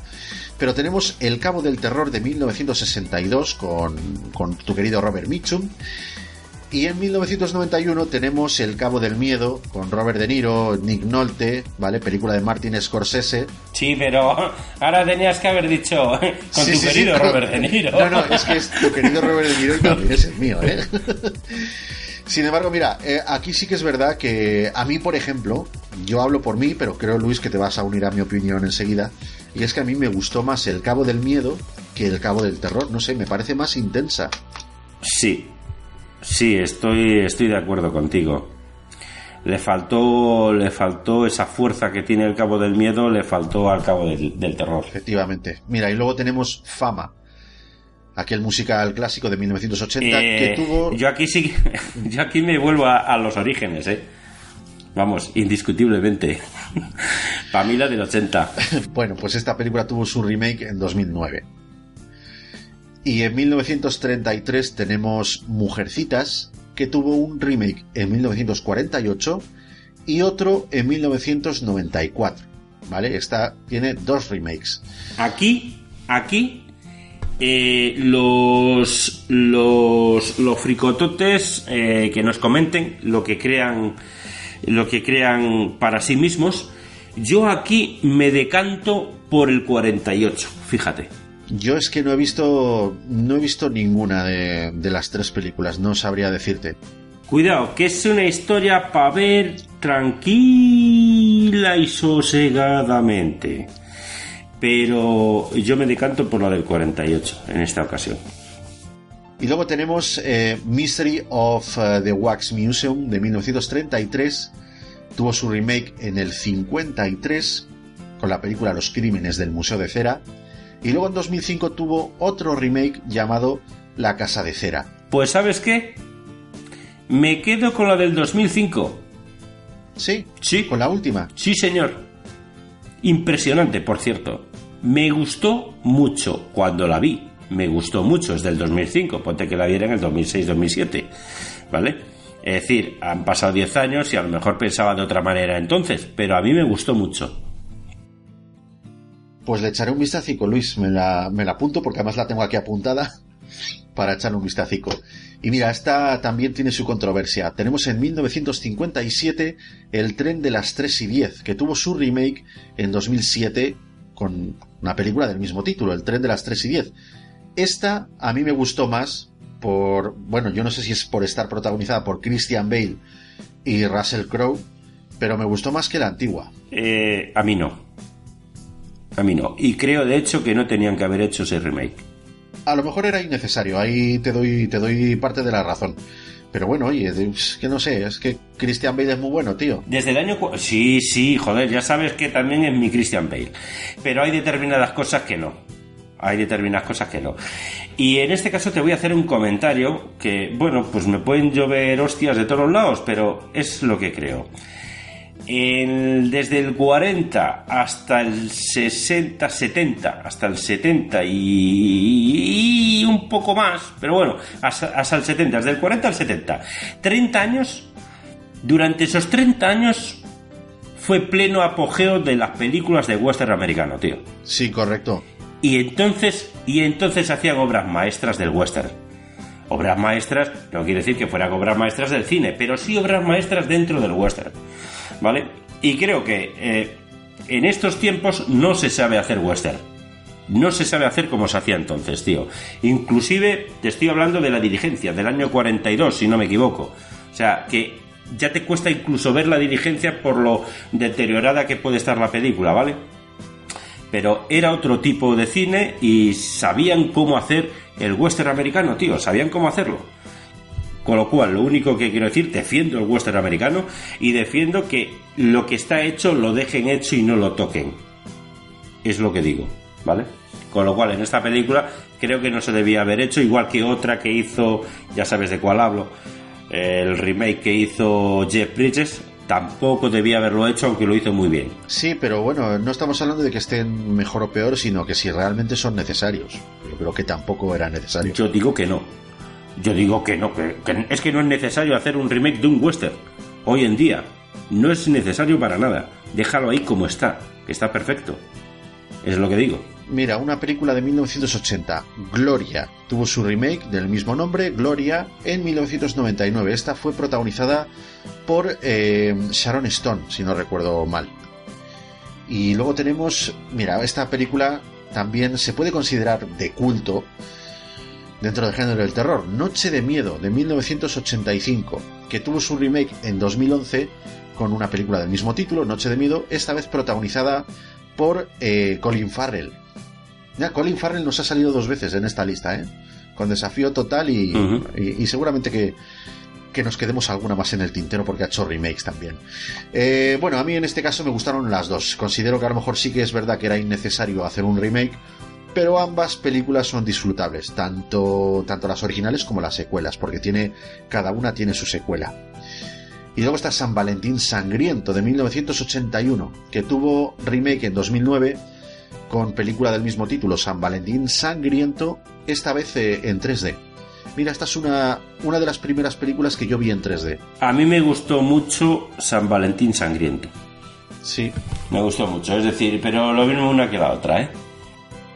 Y mira, tenemos una película de, basada en una novela de Stephen King, Carrie, de 1976. Esta también, vamos, eh, esta es de culto, me diga la gente lo que me diga. Y esta película eh, ha tenido dos remakes, uno en 2002, que creo que fue una película que fue directamente a televisión, me parece. Bueno, no sé, pero no desmerece en absoluto, ¿vale? Aunque con menos calidad que la película original, que era de Brian De Palma pero bueno, está muy bien, está muy bien. Y además eh, tuvo una secuela llamada The Rage, La Ira o así, no sé, también también está Chachi, también está Chachi, no me acuerdo no me acuerdo de cuándo fue, creo que fue del 98 del 99 esa esta secuela. Sí. Es que eh, eh, esta historia ninguna de las que han hecho desmerece, macho. Es cierto, es cierto, o sea, están todas muy bien. Incluso eh, el último remake que se ha hecho de Carrie ha sido en 2013, también con la chiquita esta, con Chloe Grace Moretz y con, eh, con Julianne Moore, que hacía de la madre de Carrie, también un papelón de la hostia, y, también la película estuvo francamente bien. De hecho, fui al cine a verla pensando que no me iba a gustar, pero, pero sí, sí, la verdad es que al final salí contento, ¿eh?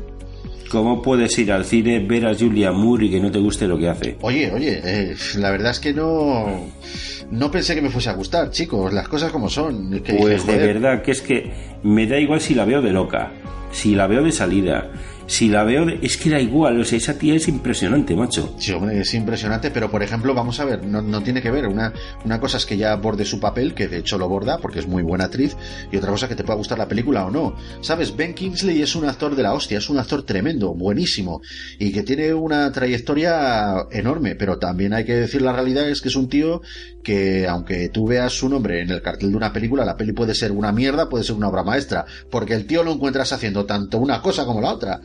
¿Vale? Y sin ¿Has embargo, visto la actor- invasión de los robots? no, buah, sí, joder, qué mala, oh. Y ahí está Sir Ben Kingsley, sí señor, Calla. con dos cojones. No, no, pero ves, es que es un actor que es muy bueno, pero sin embargo te puede, te, te- hace de todo.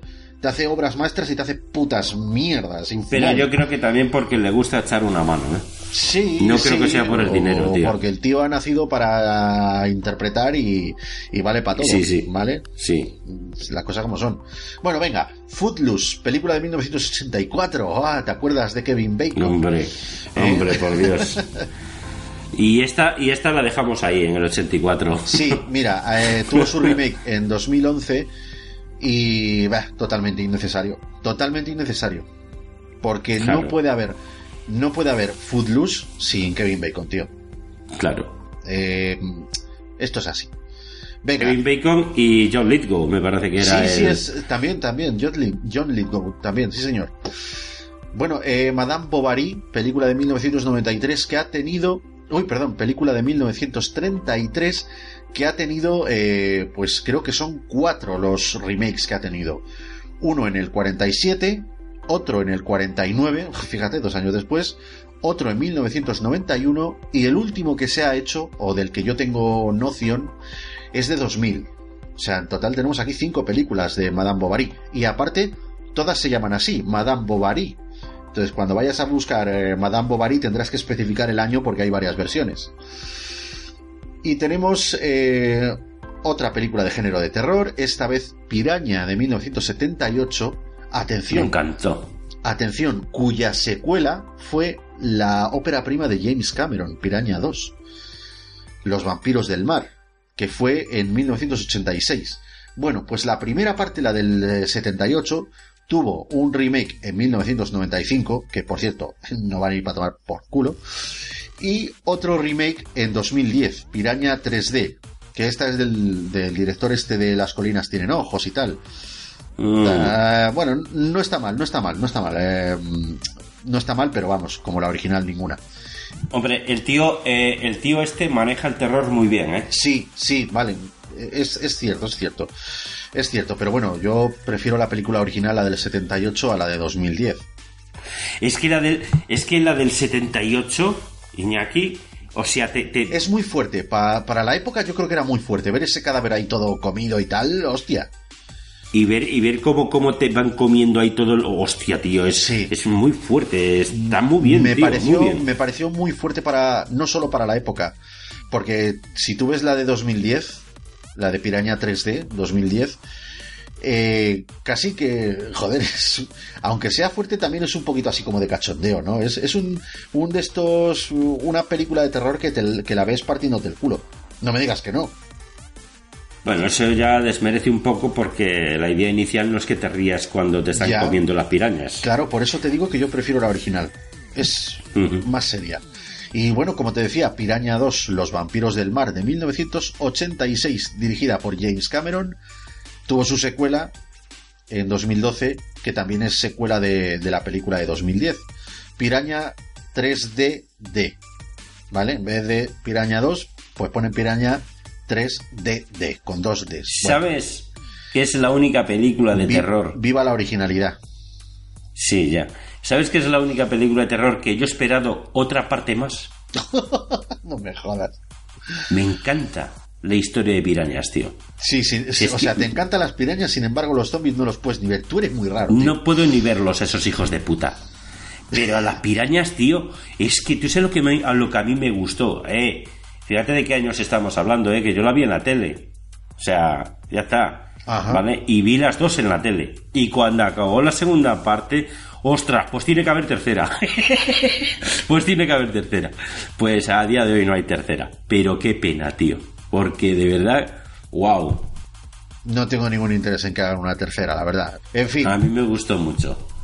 No, pero sin embargo te ves 800 veces la noche de los muertos vivientes, ¿no? no, joder, esa solo la he visto un par de veces. Cago en 10. Un par de cientos, quiero decir. Ya, ya.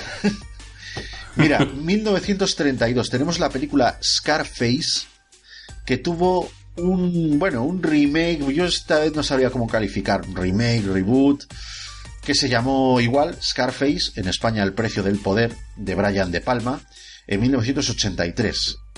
Y, y esta es tremenda, tío. Creo que el propio, el propio remake es una película de culto en sí misma, ¿eh? Yo voy a hacer un comentario aquí bastante incisivo hacia la hacia lo que es el cine. Es decir, tenemos una película del 32 y tenemos una película del 83. Lo importante que es que elijamos bien a un actor para una película. Porque es capaz ese actor de barrer todo lo hecho anteriormente con su sola presencia, tío. O sea, es impresionante el papelón que hace aquí este hombre, Al Pacino. Es que ni te acuerdas de la del 32. No, no, es que se, es, se come toda la puta película. Bueno, de todas maneras que la del 32 eh, creo que son unos gánsteres estos del licor y tal.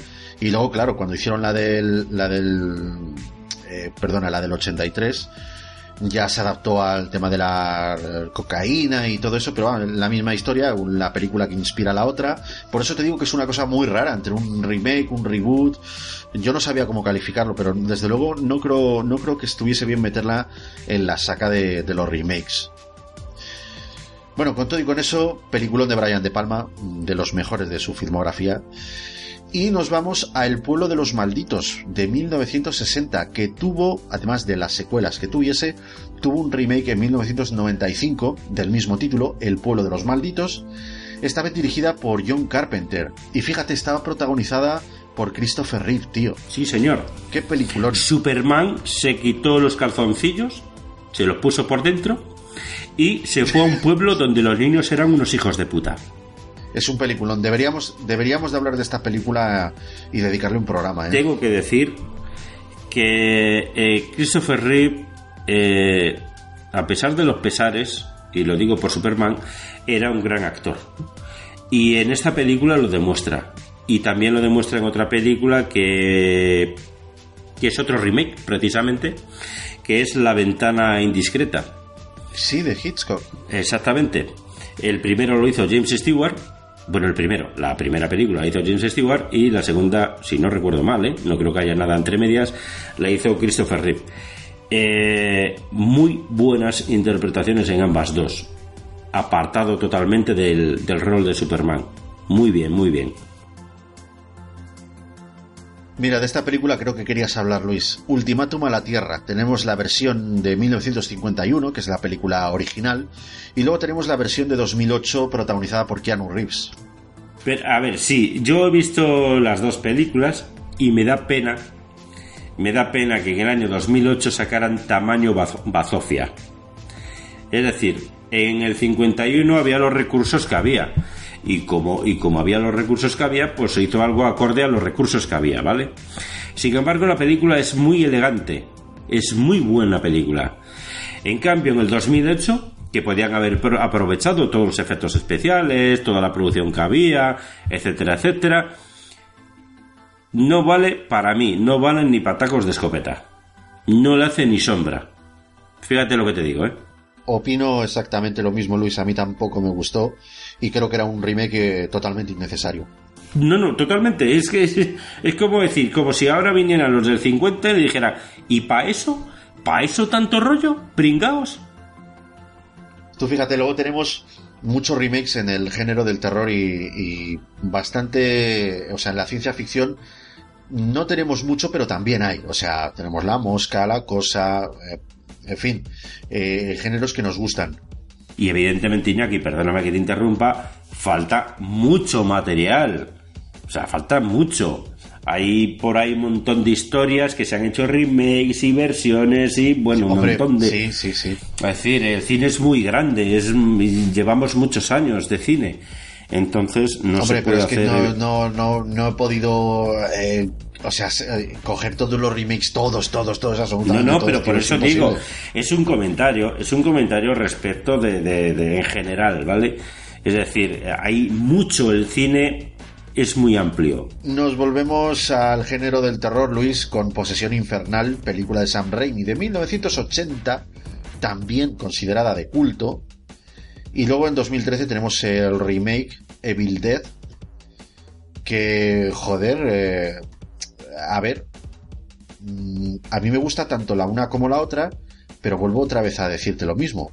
Me parece totalmente innecesario, porque no aporta nada distinto no aporta nada distinto a la película original. Y es más, valga la redundancia, hay una serie que es eh, secuela de, de, bueno, de la trilogía original de Evil Dead, protagonizada por Ash, que, vamos, que sigue todavía con el rollo de las películas antiguas, con lo cual eh, creo que es razón de más por la cual este remake no tenía sentido ninguno. Cuidado, que está muy bien, que está muy bien, pero vamos, yo no consideraría hacer un remake de, de Posesión Infernal, ¿vale? Y tenemos, mira, ya para terminar con esta lista, tenemos Robocop, la de Paul Verhoeven, película de 1987, cuyo remake se estrenó en 2014 y es otro claro ejemplo de otra película que no necesitaba un remake. Porque además te digo una cosa, a la gente le hablas de Robocop y en la cabeza no, no tienen la última, tienen la de, o sea, a nuestro Robocop plateado, tío. Claro, efectivamente. Y cuidado que aquí falta mucho, muchísimo, muchísimo remake. Porque no estamos, no hemos hablado de las películas últimas que se han hecho, como por ejemplo la de Jumanji, como por ejemplo la de, la de It. O sea, es que nos falta muchísimo.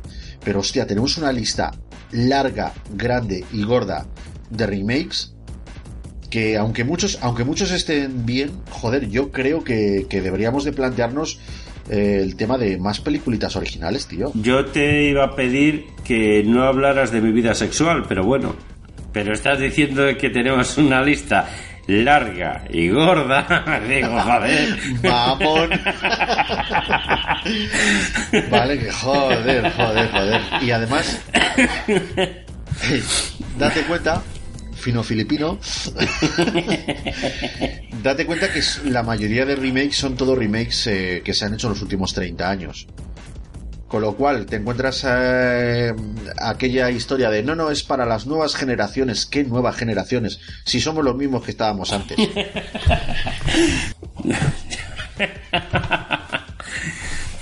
Bueno, pues como te he dicho, estos son claros ejemplos de remakes. Estoy pensando en cuántas películas añadiría yo a esta lista, ¿eh? Porque, joder, nos dejamos unas cuantas, unas cuantas ya más importantes. Y sin contar, Luis, con las películas que hemos comentado este año y las que en 2018, 2019 y todas y todos estos años que quedan por venir ya se están planeando hacer. O sea, telita, ¿eh? eh si te digo una cosa, hemos hablado de remakes. En alguna ocasión es muy fina la línea que separa el remake del reboot. A veces, como en el caso de Scarface, no es fácil distinguirlo. No obstante, volviendo otra vez a la Wikipedia, ¿vale? Yo he consultado la definición de reboot, por lo menos para tenerlo un poquito claro. Y nos dice lo siguiente. Un reboot es un reinicio. En los conceptos de ficción se refiere al relanzamiento, recalco esta palabra, relanzamiento de una historia presentando una inflexión de la serie, no forzosamente siguiendo la historia previa, sino solo conservando los elementos más importantes, los que se consideren mejores o más funcionales para darle continuidad, y, en consecuencia, ignorando los que resulten más irregulares o poco gustados. todo bajo el parámetro subjetivo de los propietarios del concepto, quienes tomarán decisiones presuntamente de acuerdo a lo que deseen ver los seguidores del concepto en cuestión, aunque comenzando todo de nuevo, desde un principio, con ideas más frescas o reinterpretadas. Así la historia previa establecida es, digamos, anulada o solo ignorada por los propietarios del concepto, dejándola como irrelevante para, para la nueva continuidad, la cual pretenderá seguir con mayor cuidado y recelo. Bueno, pues en definitiva, lo que nos viene diciendo es lo que hemos hecho anteriormente, lo descartamos, no lo tenemos en cuenta, nunca ha existido y nos inventamos la historia otra vez. Es decir, eh, te cuento una historia, ¿no te ha gustado? Vale, pues te la vuelvo a contar. ¿Qué es lo que no te ha gustado? Pues nada, que el bicho tuviese tres cabezas. Que Vale, pues esto te lo quito. vale, es un poquito así. Entonces, ¿qué mejor, tío, que poner unos claros ejemplos de reboots? Por ejemplo, por ejemplo, The King Kong, la película de 1933. Pues tiene unos cuantos, ¿eh? Tiene unos cuantos. De esto yo también me podría quejar bastante. Pero mira, por ejemplo, King Kong de 1933 tiene El hijo de King Kong, que es además es de ese mismo año, del 33. ¿Vale? Tócate el Nufli. Tenemos King Kong contra Godzilla, que es del 62. King Kong escapa, del 67. King Kong. Bueno, esta se llama tal cual la película original. Y es del 76. Luego tenemos esta, esta me hace mucha gracia. Goliazón, el grandioso hombre de Pekín. Toma, tócate los huevos. Del 77, es decir, el año siguiente. Luego tenemos una secuela de la película del 76 que se llama King Kong 2. Esta es de 1986. Es decir, que antes tenemos todavía eh, más reboots y luego seguimos sacando secuelas de reboots que hemos hecho anteriormente. Es que esto no hay quien lo entienda. Y luego tenemos King Kong, la de Peter Jackson, que es de 2005. Me parece que es la única digna que hay aquí. Y luego tenemos en 2017, que ya hemos hablado de ella, King Kong, la isla Calavera. Bueno, déjame que te corrija porque esta se titula Kong, la isla Calavera. es cierto, perdón, ahí me he columpiado. Se llama Kong, la isla Calavera, efectivamente. Esta es que no tenía que haber existido bueno, pues fíjate tú que tenemos una, dos, tres, cuatro, cinco, seis, siete, ocho películas, ocho, ocho reboots de King Kong. Madre mía de mi vida. A los fricototes yo les recomiendo la de Peter Jackson, solamente. O sea, la original y luego la de Peter Jackson. Yo no, yo le recomendaría también la del 76. La del 76 está muy bien. Es muy fiel a la del 33. Bueno, yo es que la de Peter Jackson me gustó mucho, tío. Digo que hemos hablado de King Kong, ahora lo lógico es hablar de Godzilla, porque lo hemos mencionado antes, porque tenemos eh, la película original de Godzilla, que es de 1954, y luego tenemos, en el 84 tenemos The Return of Godzilla, no voy a mencionar King Kong contra Godzilla, que ya la hemos mencionado antes. Tenemos Godzilla, la de 1998, la de Roland Emmerich, que bueno, esta no, no me disgustó, ¿vale? Como película así de entretenimiento, incluso familiar, está muy bien. Tenemos Godzilla, la de la de 1999, que se llama Godzilla 2000. Y luego tenemos Godzilla, esta última que se ha hecho, que es de 2014. Y hay planes de hacer un King Kong versus Godzilla versus eh, Pacific Rim. Bueno, ya eh, sabes. Eh, déjame que diga algo sobre Godzilla, ¿vale? Porque aquí te has centrado mayormente en las películas norteamericanas de Godzilla.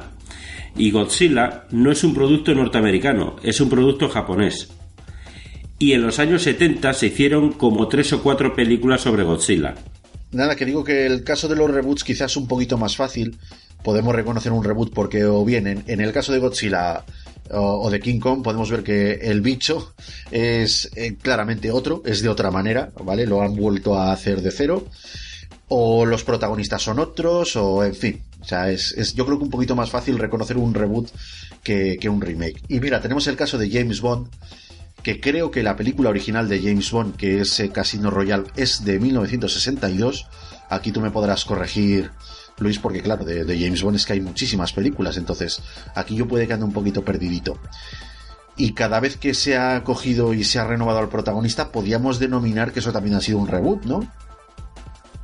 Es que lo de James Bond es más complicado, porque eh, hay varias... Es, sí, yo creo que sí. Hay que es- más de dos películas que es 007 Licencia para Matar, ¿vale? Con diferentes actores.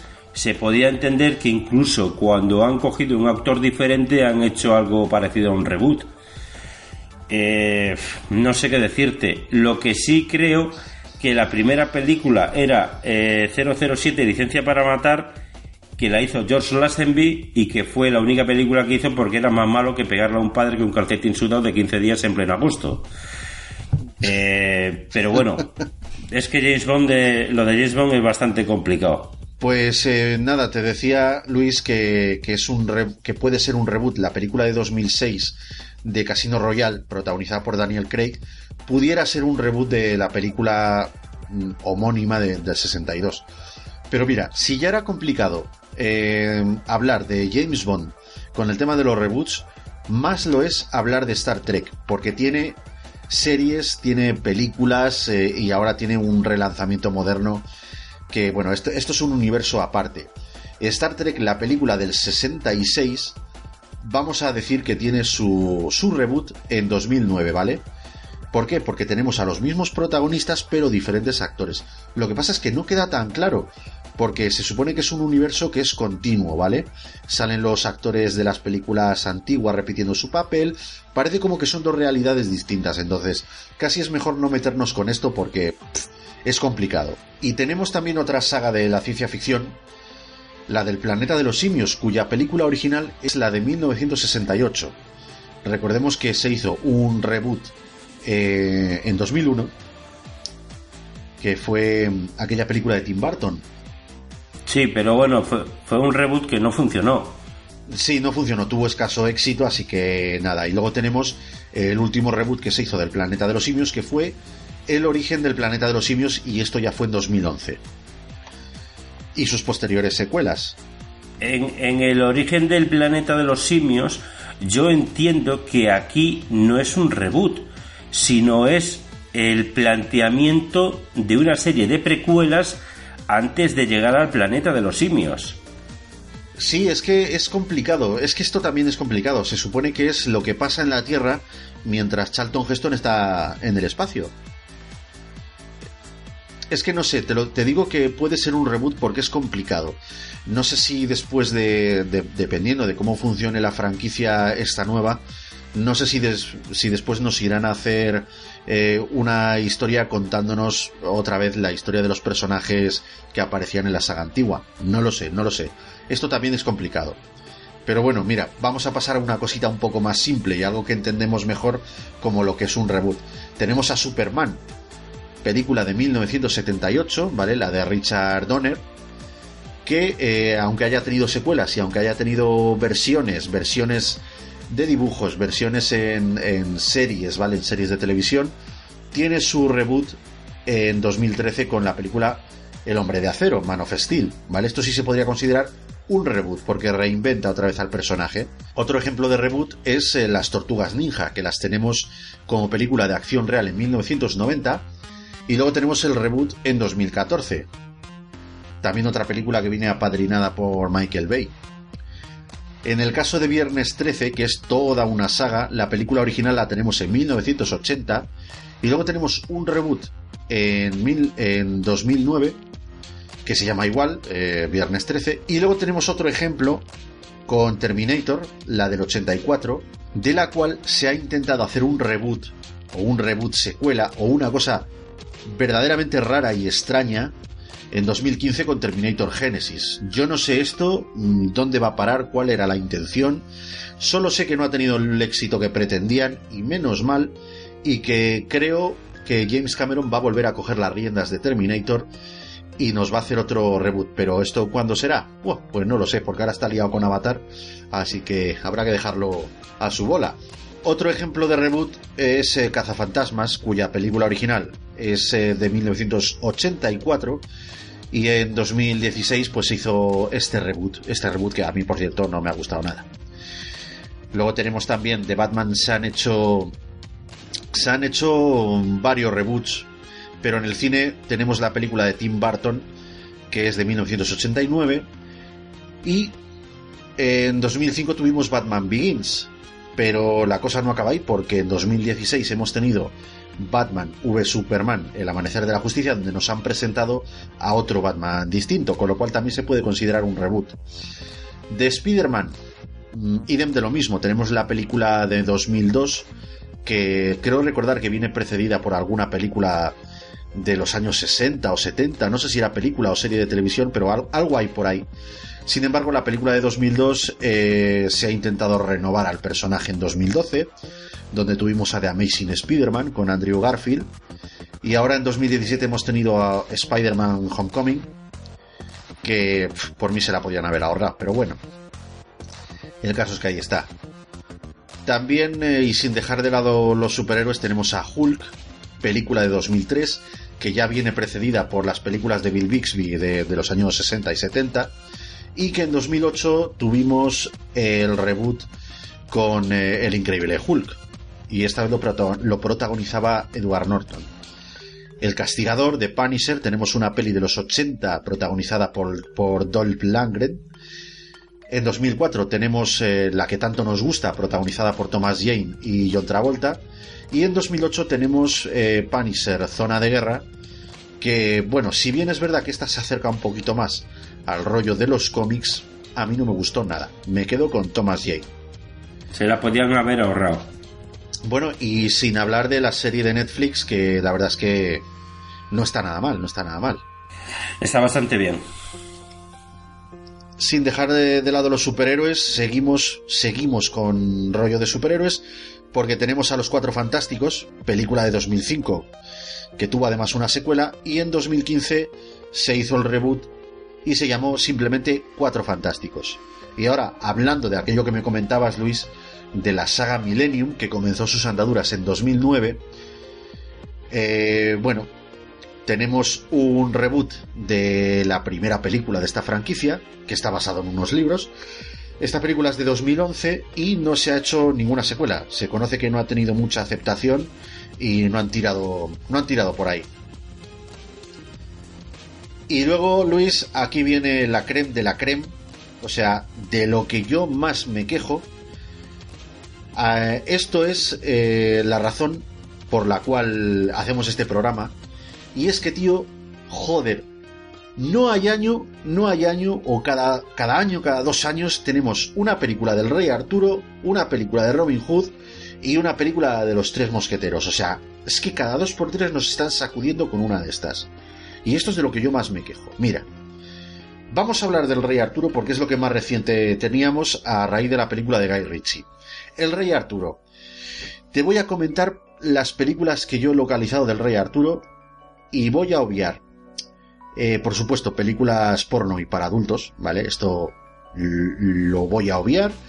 Voy a, eh, voy a excluir también eh, series de televisión, y series de dibujos animados que también las hay. ¿Vale? Del Rey Arturo tenemos Los Caballeros del Rey Arturo, de 1953. El Príncipe Valiente. Sí, sí.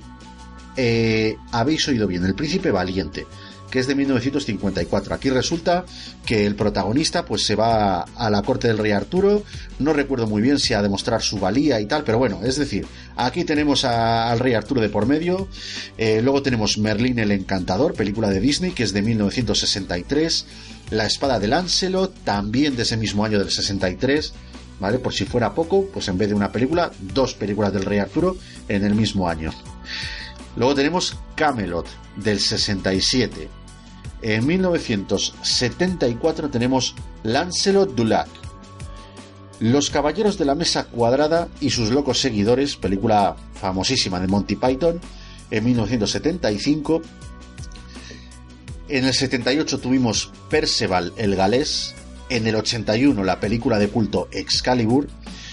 Luego tuvimos El Caballero Verde en el 84, El Primer Caballero en 1995. El Primer Caballero es eh, la película de Richard Gere y Sean Connery. Esta es bastante famosa. Luego en el 97, dos años después, tenemos Las aventuras del príncipe valiente, ¿vale? Un remake de la del 54. La espada mágica en busca de Camelot, eh, película de animación de 1998, Desmadre en Camelot, también del 98, El Rey Arturo, de 2004, aquella película con eh, Clive Owen, y este pasado 2017, El Rey Arturo, la leyenda de Excalibur. Tela, telita, telita, a ver para cuándo la próxima. Y luego fíjate Luis, de los tres mosqueteros, esta es la que más películas eh, he encontrado. Tenemos Los Tres Mosqueteros, que es una película muda de 1921. Tenemos Los Tres Mosqueteros, otra película muda que es del año siguiente, de 1922. Otra película llamada Los Tres Mosqueteros, que es del 39. Una película de cantinflas de Los Tres Mosqueteros, que es de 1942 otra película con el mismo título. Además es que de momento no han cambiado los títulos. Los tres mosqueteros, esta vez del 48. En el 51 tenemos Los hijos de los mosqueteros. En el 53 tenemos otra película llamada Los tres mosqueteros. En el 61 La venganza de Milady, que también está relacionada con los tres mosqueteros. En el 63 tócate los huevos, el zorro y los tres mosqueteros. Yo esto pensé que era, o sea, cuando esto cuando vi una referencia en Los Simpson a esto, yo, o sea, me despollé. No sabía ni siquiera que fuese verdad. Luego en el 64 tenemos Cirano y D'Artagnan. También en el 64 tenemos D'Artagnan contra los tres mosqueteros. ¿Vale? Esta película es de Fernando Lamas. En el 73, otra vez, otra película llamada Los Tres Mosqueteros. En el 74, Los Cuatro Mosqueteros. Claro, estas dos son en las que estaban Michael York, Richard Chamberlain y compañía. Que son de Richard Lester, me parece. Y luego aparecen 20 años después eh, con el regreso de los mosqueteros. Uf, madre mía, madre mía. Luego tenemos el quinto mosquetero en el 79, en el 79 también tenemos La loca historia de los tres mosqueteros, que esta es española, ¿vale? Esta es de Antonio Ozores. Aquí viene la que decías tú, El regreso de los mosqueteros, que es del 89. Efectivamente, 20 años después se juntaron. En 1993 tenemos la película de Kiefer Sutherland eh, de Disney, Los Tres Mosqueteros. En el 94, La hija de D'Artagnan, que está protagonizada por Sophie Marceau. En el 98 tenemos El hombre de la máscara de hierro, que esta, oye, esta, esta nos mola, esta está muy bien. En 2001, en 2001 tenemos El mosquetero, aquella película con, con Tim Roth, que es, la verdad es que la verdad es que es espectacular, ¿eh? Es espectacular. Eh, esta era en 2001. En 2004 tenemos La Mujer Mosquetero. Y aquí repite Gerard Depardieu. Eh, no repiten su personaje. No es que repitan su personaje, que esto no lo sé. Pero sí repite otra vez en la temática de los tres mosqueteros. Porque ya lo tuvimos en El Hombre de la Máscara de Hierro. En 2005, de nuevo, D'Artagnan y los tres mosqueteros. Y en 2011, Los tres mosqueteros que es una película protagonizada por eh, Mila Jovovich, eh, en fin, es la última que se ha hecho, en 2011.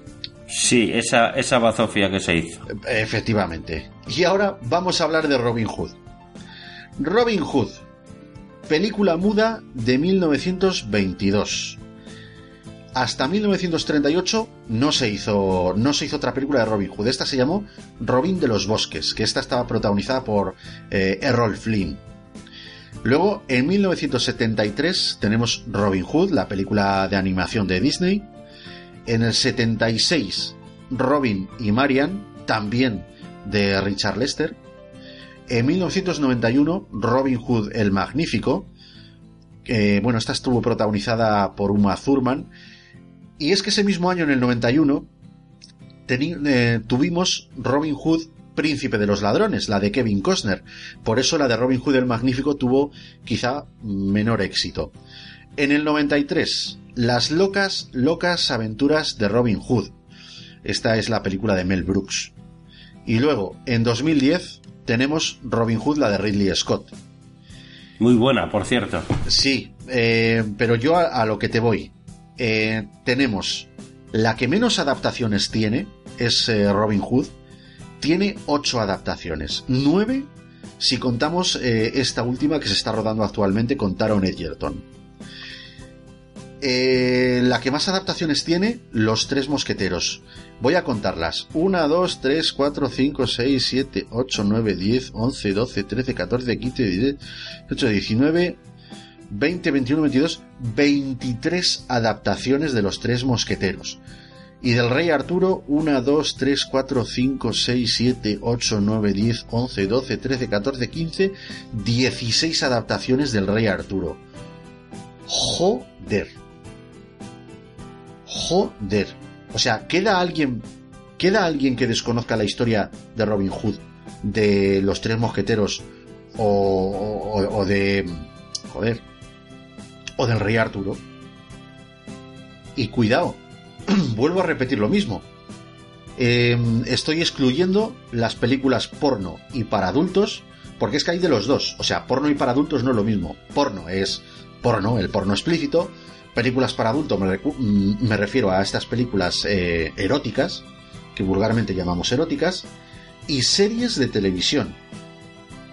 Porque películas de animación y, y bueno, es que tenemos hasta varias por año. Joder, me parece una pasada, tío. Es que eh, yo digo, joder, yo pregunto, Luis, ¿no reventará la saca un día?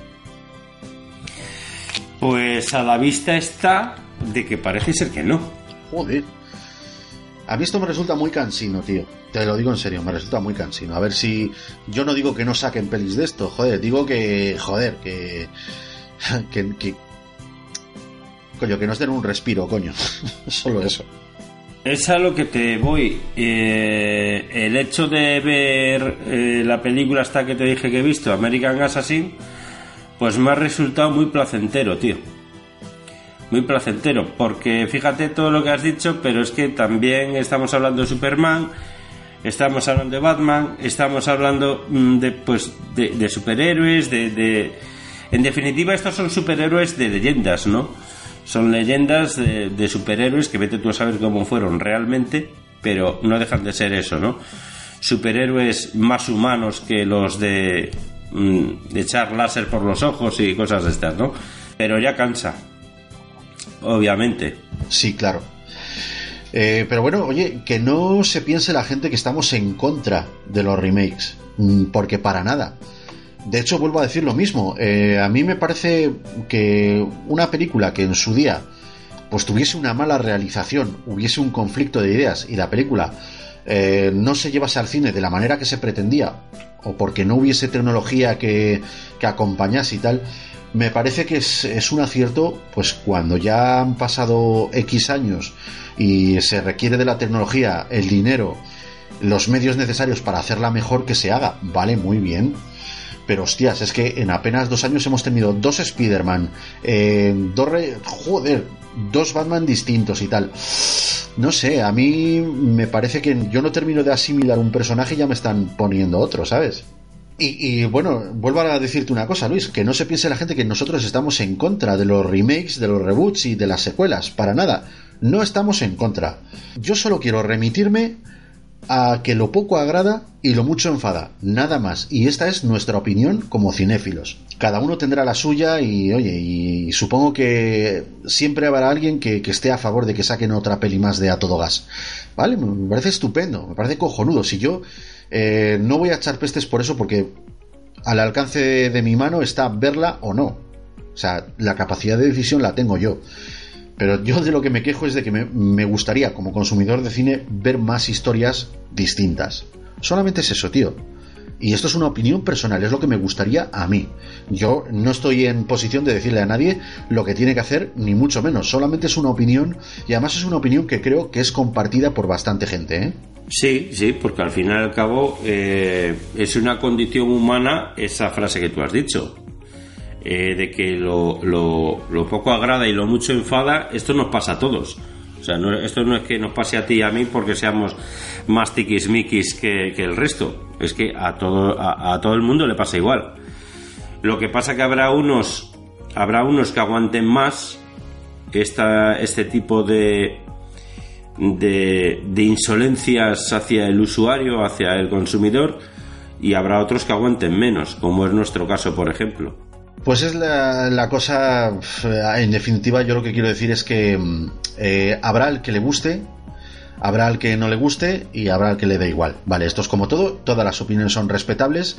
Y chico, eh, ahí están los comentarios en el post del programa para que pongan cada uno lo que les dé la gana, ¿vale? Esto no es ni más ni menos que un programa de opinión, algo que no estaba planeado, que ha sido en cierta medida improvisado, digo en cierta medida, porque, a ver, eh, aunque no estuviese en nuestro itinerario, nosotros nos hemos cogido y nos hemos eh, buscado la vida un poquito para buscar reboots, remakes, en fin, en base a algo teníamos que hacer este programa. Pero bueno, es aprovechar para dar nuestro punto de vista acerca de esto y para demostrar, Luis, que no estamos en contra, que no estamos en contra de, que se hagan reboots, ni remakes, ni secuelas. Yo quiero que me digas una película de la cual te gustaría que se hiciese un remake o, un reboot. O incluso, si me apuras, una secuela. No, secuela no, pero mira, mm, estaría bien, me gustaría, va, me gustaría que alguien hiciera un remake, ya que se han atrevido a hacer un remake de Los Ladrones de Cuerpos sin mucho éxito, la verdad. Eh, pues que se atrevieran a hacer un remake del tercer hombre de Orson Welles. Anda, mira. Me gustaría. No, no de Ciudadano Kane, porque ya bastante brasa nos dio Orson Welles con Ciudadano Kane. Tampoco vamos a aguantar ahora no, pero sí eh, de, El tercer hombre de Orson Welles, porque El tercer hombre es una película de espionaje eh, y es una película bastante guapa. A mí es que me gusta muchísimo, no sé por qué. Trabaja muy bien con la iluminación en esa película. Eh, está desarrollada o está, está filmada, si no recuerdo mal, en Viena, o se supone que la historia sucede en Viena, si no recuerdo mal. Y me gustó muchísimo. Es que la he visto un montón de veces esa película. Me gustaría que hiciera un remake sobre esa película. Un remake del tercer hombre. Pues está bien, está bien. Mira, según has estado hablando tú del tercer hombre, a mí me ha venido a la cabeza que a mí me gustó mucho una película clásica, creo que es del 52, que se llama 12 hombres sin piedad.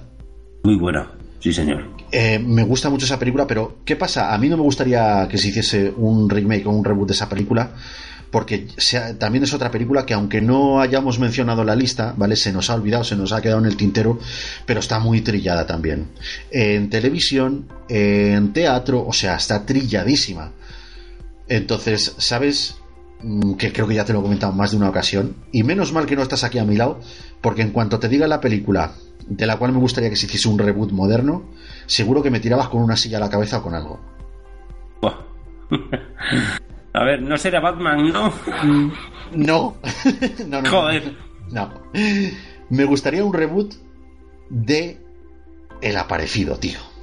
Venga, en serio, tío, no me jodas. Tío, quiero un reboot, un reboot moderno del Aparecido. ¿Por qué? Pues mira, te voy a decir por qué. Porque la película del 80 y... ¿De cuándo fue? ¿Del 86? 87, ¿no? Sí, sí. Bueno, la película de los 80 se hizo con poco presupuesto, se hizo con mayormente eh, no muy buenos actores, quitando eh, a Nick Casabetes y a Randy Quaid. La verdad es que los demás no es que fuesen muy buenos actores. Mm, se hizo como una película de serie B y a mí me gustaría que se hiciese una película moderna, con efectos especiales modernos, aunque los coches fuesen clásicos, con, con, no sé, con una trama un poquito más intensa y a lo mejor, pues si en vez de durar una hora y media, pues me dura unas dos horas y está interesante con tensión, con carreras. Yo creo que podía, eh, podía estar muy bien, podría cosechar más éxito pues, mm. del, del escaso éxito que tuvo la película original. Creo que se podía hacer algo bastante más digno. Me acabo de acordar de que he recibido la noticia de que van a hacer un reboot del motorista fantasma, por cierto. No jodas. ¿Ves? Una película que... Joder, no, tío, pero ¿por qué van a hacer eso? Joder. Pues mira, sí. Y, en fin, eh, no me puedo ir sin, sin insistir en esto que dije al principio, tío. Star Wars es una gran historia, de verdad. Es una gran historia. Es una historia apoteósica, fantástica, maravillosa pero vamos a ver cuándo se acaban los personajes para dejar de hacer trilogías. O sea, es que ya me parece ridículo, tío. El proyecto de Star ridículo. Wars eh, pretende que todos los años tengamos Star Wars en la gran pantalla. ¿Vale? Bien, Eh. bien con la, con la saga original, ¿vale? Con las secuelas de la saga original, o bien con un spin-off. O sea que vamos a tener Star Wars ¿verdad? que nos va a salir por las orejas. También creo que se, no que se esté abusando, pero es que joder, que- No, no, como, si hubiese, excesivo. como si hubiese poco material de Star Wars. es excesivo. O sea, es ya el, el, el acabose, el, el- la banca no va más. Yo qué sé, tío. O sea, estoy ya hasta las narices. De verdad, hasta las putas narices. En fin, pues ¿qué te parece si despedimos el programa, tío? Venga, va, pues vamos a despedirlo. Venga, vamos, vamos que lo vendemos. Que Venga, estamos pues- quedando sin pescado. Nada, vamos a despedir el programa, así que mira, fírmame aquí, no hace falta que lo leas. ¿Vale? ¿Dónde? ¿Aquí? Sí, ahí mismo. Pon. Venga, pues vale, ya está. ¿Vale? No, cabrón, Firmado. has puesto, has puesto no conforme, cabrón. Hombre, por si acaso. Bueno, en fin, fuera coñas. eh, esto es lo que ha dado de sí es- este programa hater, este programa eh, en el que nos hemos quejado un poquito de tanto remo- de tanto reboot, de tanto remake, de tanta secuela. Bueno, y llega el momento de despedirnos. Eh, aquí, bueno, pues mayormente yo aprovecho siempre para recordar que os paséis por nuestra frico web, por la fricoteca.es. ¿Por qué? Pues hombre, pues porque allí tienes todos nuestros programas en bastante buena calidad. Procuramos sacar este programa con la mejor calidad y, servirlo desde nuestra página web, aunque probablemente lo escuches desde alguna otra plataforma, ¿vale? Eh, bueno, allí no solamente vas a, encontrar nuestro podcast, sino que también vas a encontrar artículos de opinión, eh, alguna crítica, algunas eh, galerías de cine, que nos gusta mucho el cine, y siempre que pillamos alguna foto así que sea curiosa de algún rodaje, pues oye, nos molestamos en subirla en la web para que podáis comentar, para que podáis echar un vistazo. También, si queréis comprar alguna película, nosotros tenemos en nuestra página web implementado un enlace de afiliados de Amazon. Eh, esto, mm, ¿para qué lo tenemos? Bueno, pues mm, para que si tienes cuenta en Amazon o si vas a comprar a través de Amazon, pues puedas ir a la frigoteca, pinchar en nuestro enlace que te redirige a la página web de Amazon y puedas comprar desde allí. Este enlace lo que hace no es eh, que la película te salga más cara, es decir, el precio se mantiene, pero Amazon a la fricoteca nos eh, asignará un pequeño porcentaje de la compra que tú hagas, ¿vale? Siempre dentro de unos límites, por supuesto. Y nosotros pues con ese dinero procuraremos mantener activa la página web, procuraremos pues seguir dando vida a este a este podcast, a esta página web, a este mundo que hemos creado que es la fricoteca. A ver, Luis, eh, recuérdanos eh, dónde pueden encontrarnos nuestros fricototes. Bueno, pues mira, te digo, a ti en tu casa y a mí en la mía. Eh, aparte de eso, aparte de eso, podéis poneros en contacto con nosotros como hemos ido diciendo en todo a lo largo del programa. Pues eh, a través de la plataforma ebooks que tenemos ahí, pues para que pongáis comentarios, nos pongáis verdes o nos echéis piropos, lo que mejor se os parezca en el momento dado. También podéis ir a nuestra página web y poner los mismos comentarios o diferentes o lo que os eh, apetezca en, en la zona de comentarios de nuestra página web. Valga la redundancia. Por supuesto, también tenemos una página de Facebook donde, pues, lo mismo. Poner lo que queráis. Decirnos lo que más os apetezca en el momento que lo queráis. A través de Google Plus o Google Más, también en todas estas redes sociales nos busquéis por la Fricoteca, también en Twitter, arroba la Fricoteca. Recordar que Fricoteca se escribe con de kilo, las dos. Fricoteca con de kilo, las dos.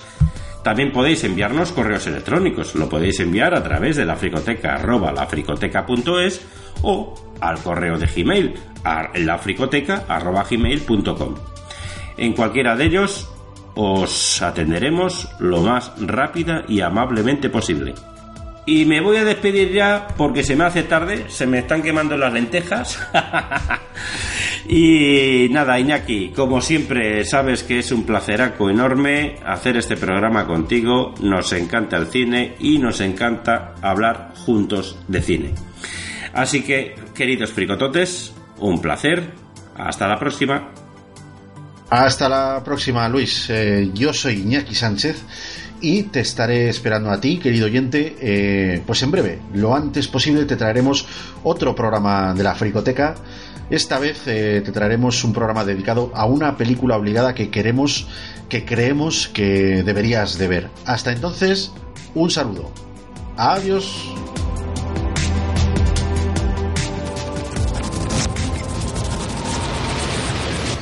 La fricoteca. También disponible en supositorios. Su mal uso puede provocar amputaciones. Consulta a tu psicólogo antes de escucharlo. Bienvenidos al mayor barco de placer que jamás se ha construido. Brindo por la travesía. Detecto algo en el radar, señor. Nunca he visto nada igual. Algo no funciona. Es imposible. ¿De dónde viene? No lo sé, señor, pero sea lo que sea, es... grande.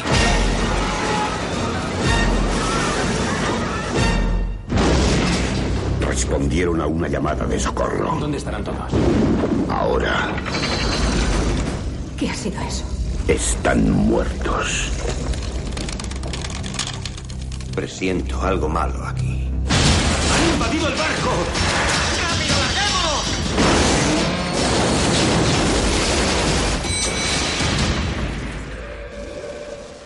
¿Qué demonios es eso? La chica de Ipanema. No soy un cobarde. Pero todo esto empieza a asustarme. ¡Vota por irnos! ¿Quién más vota eso?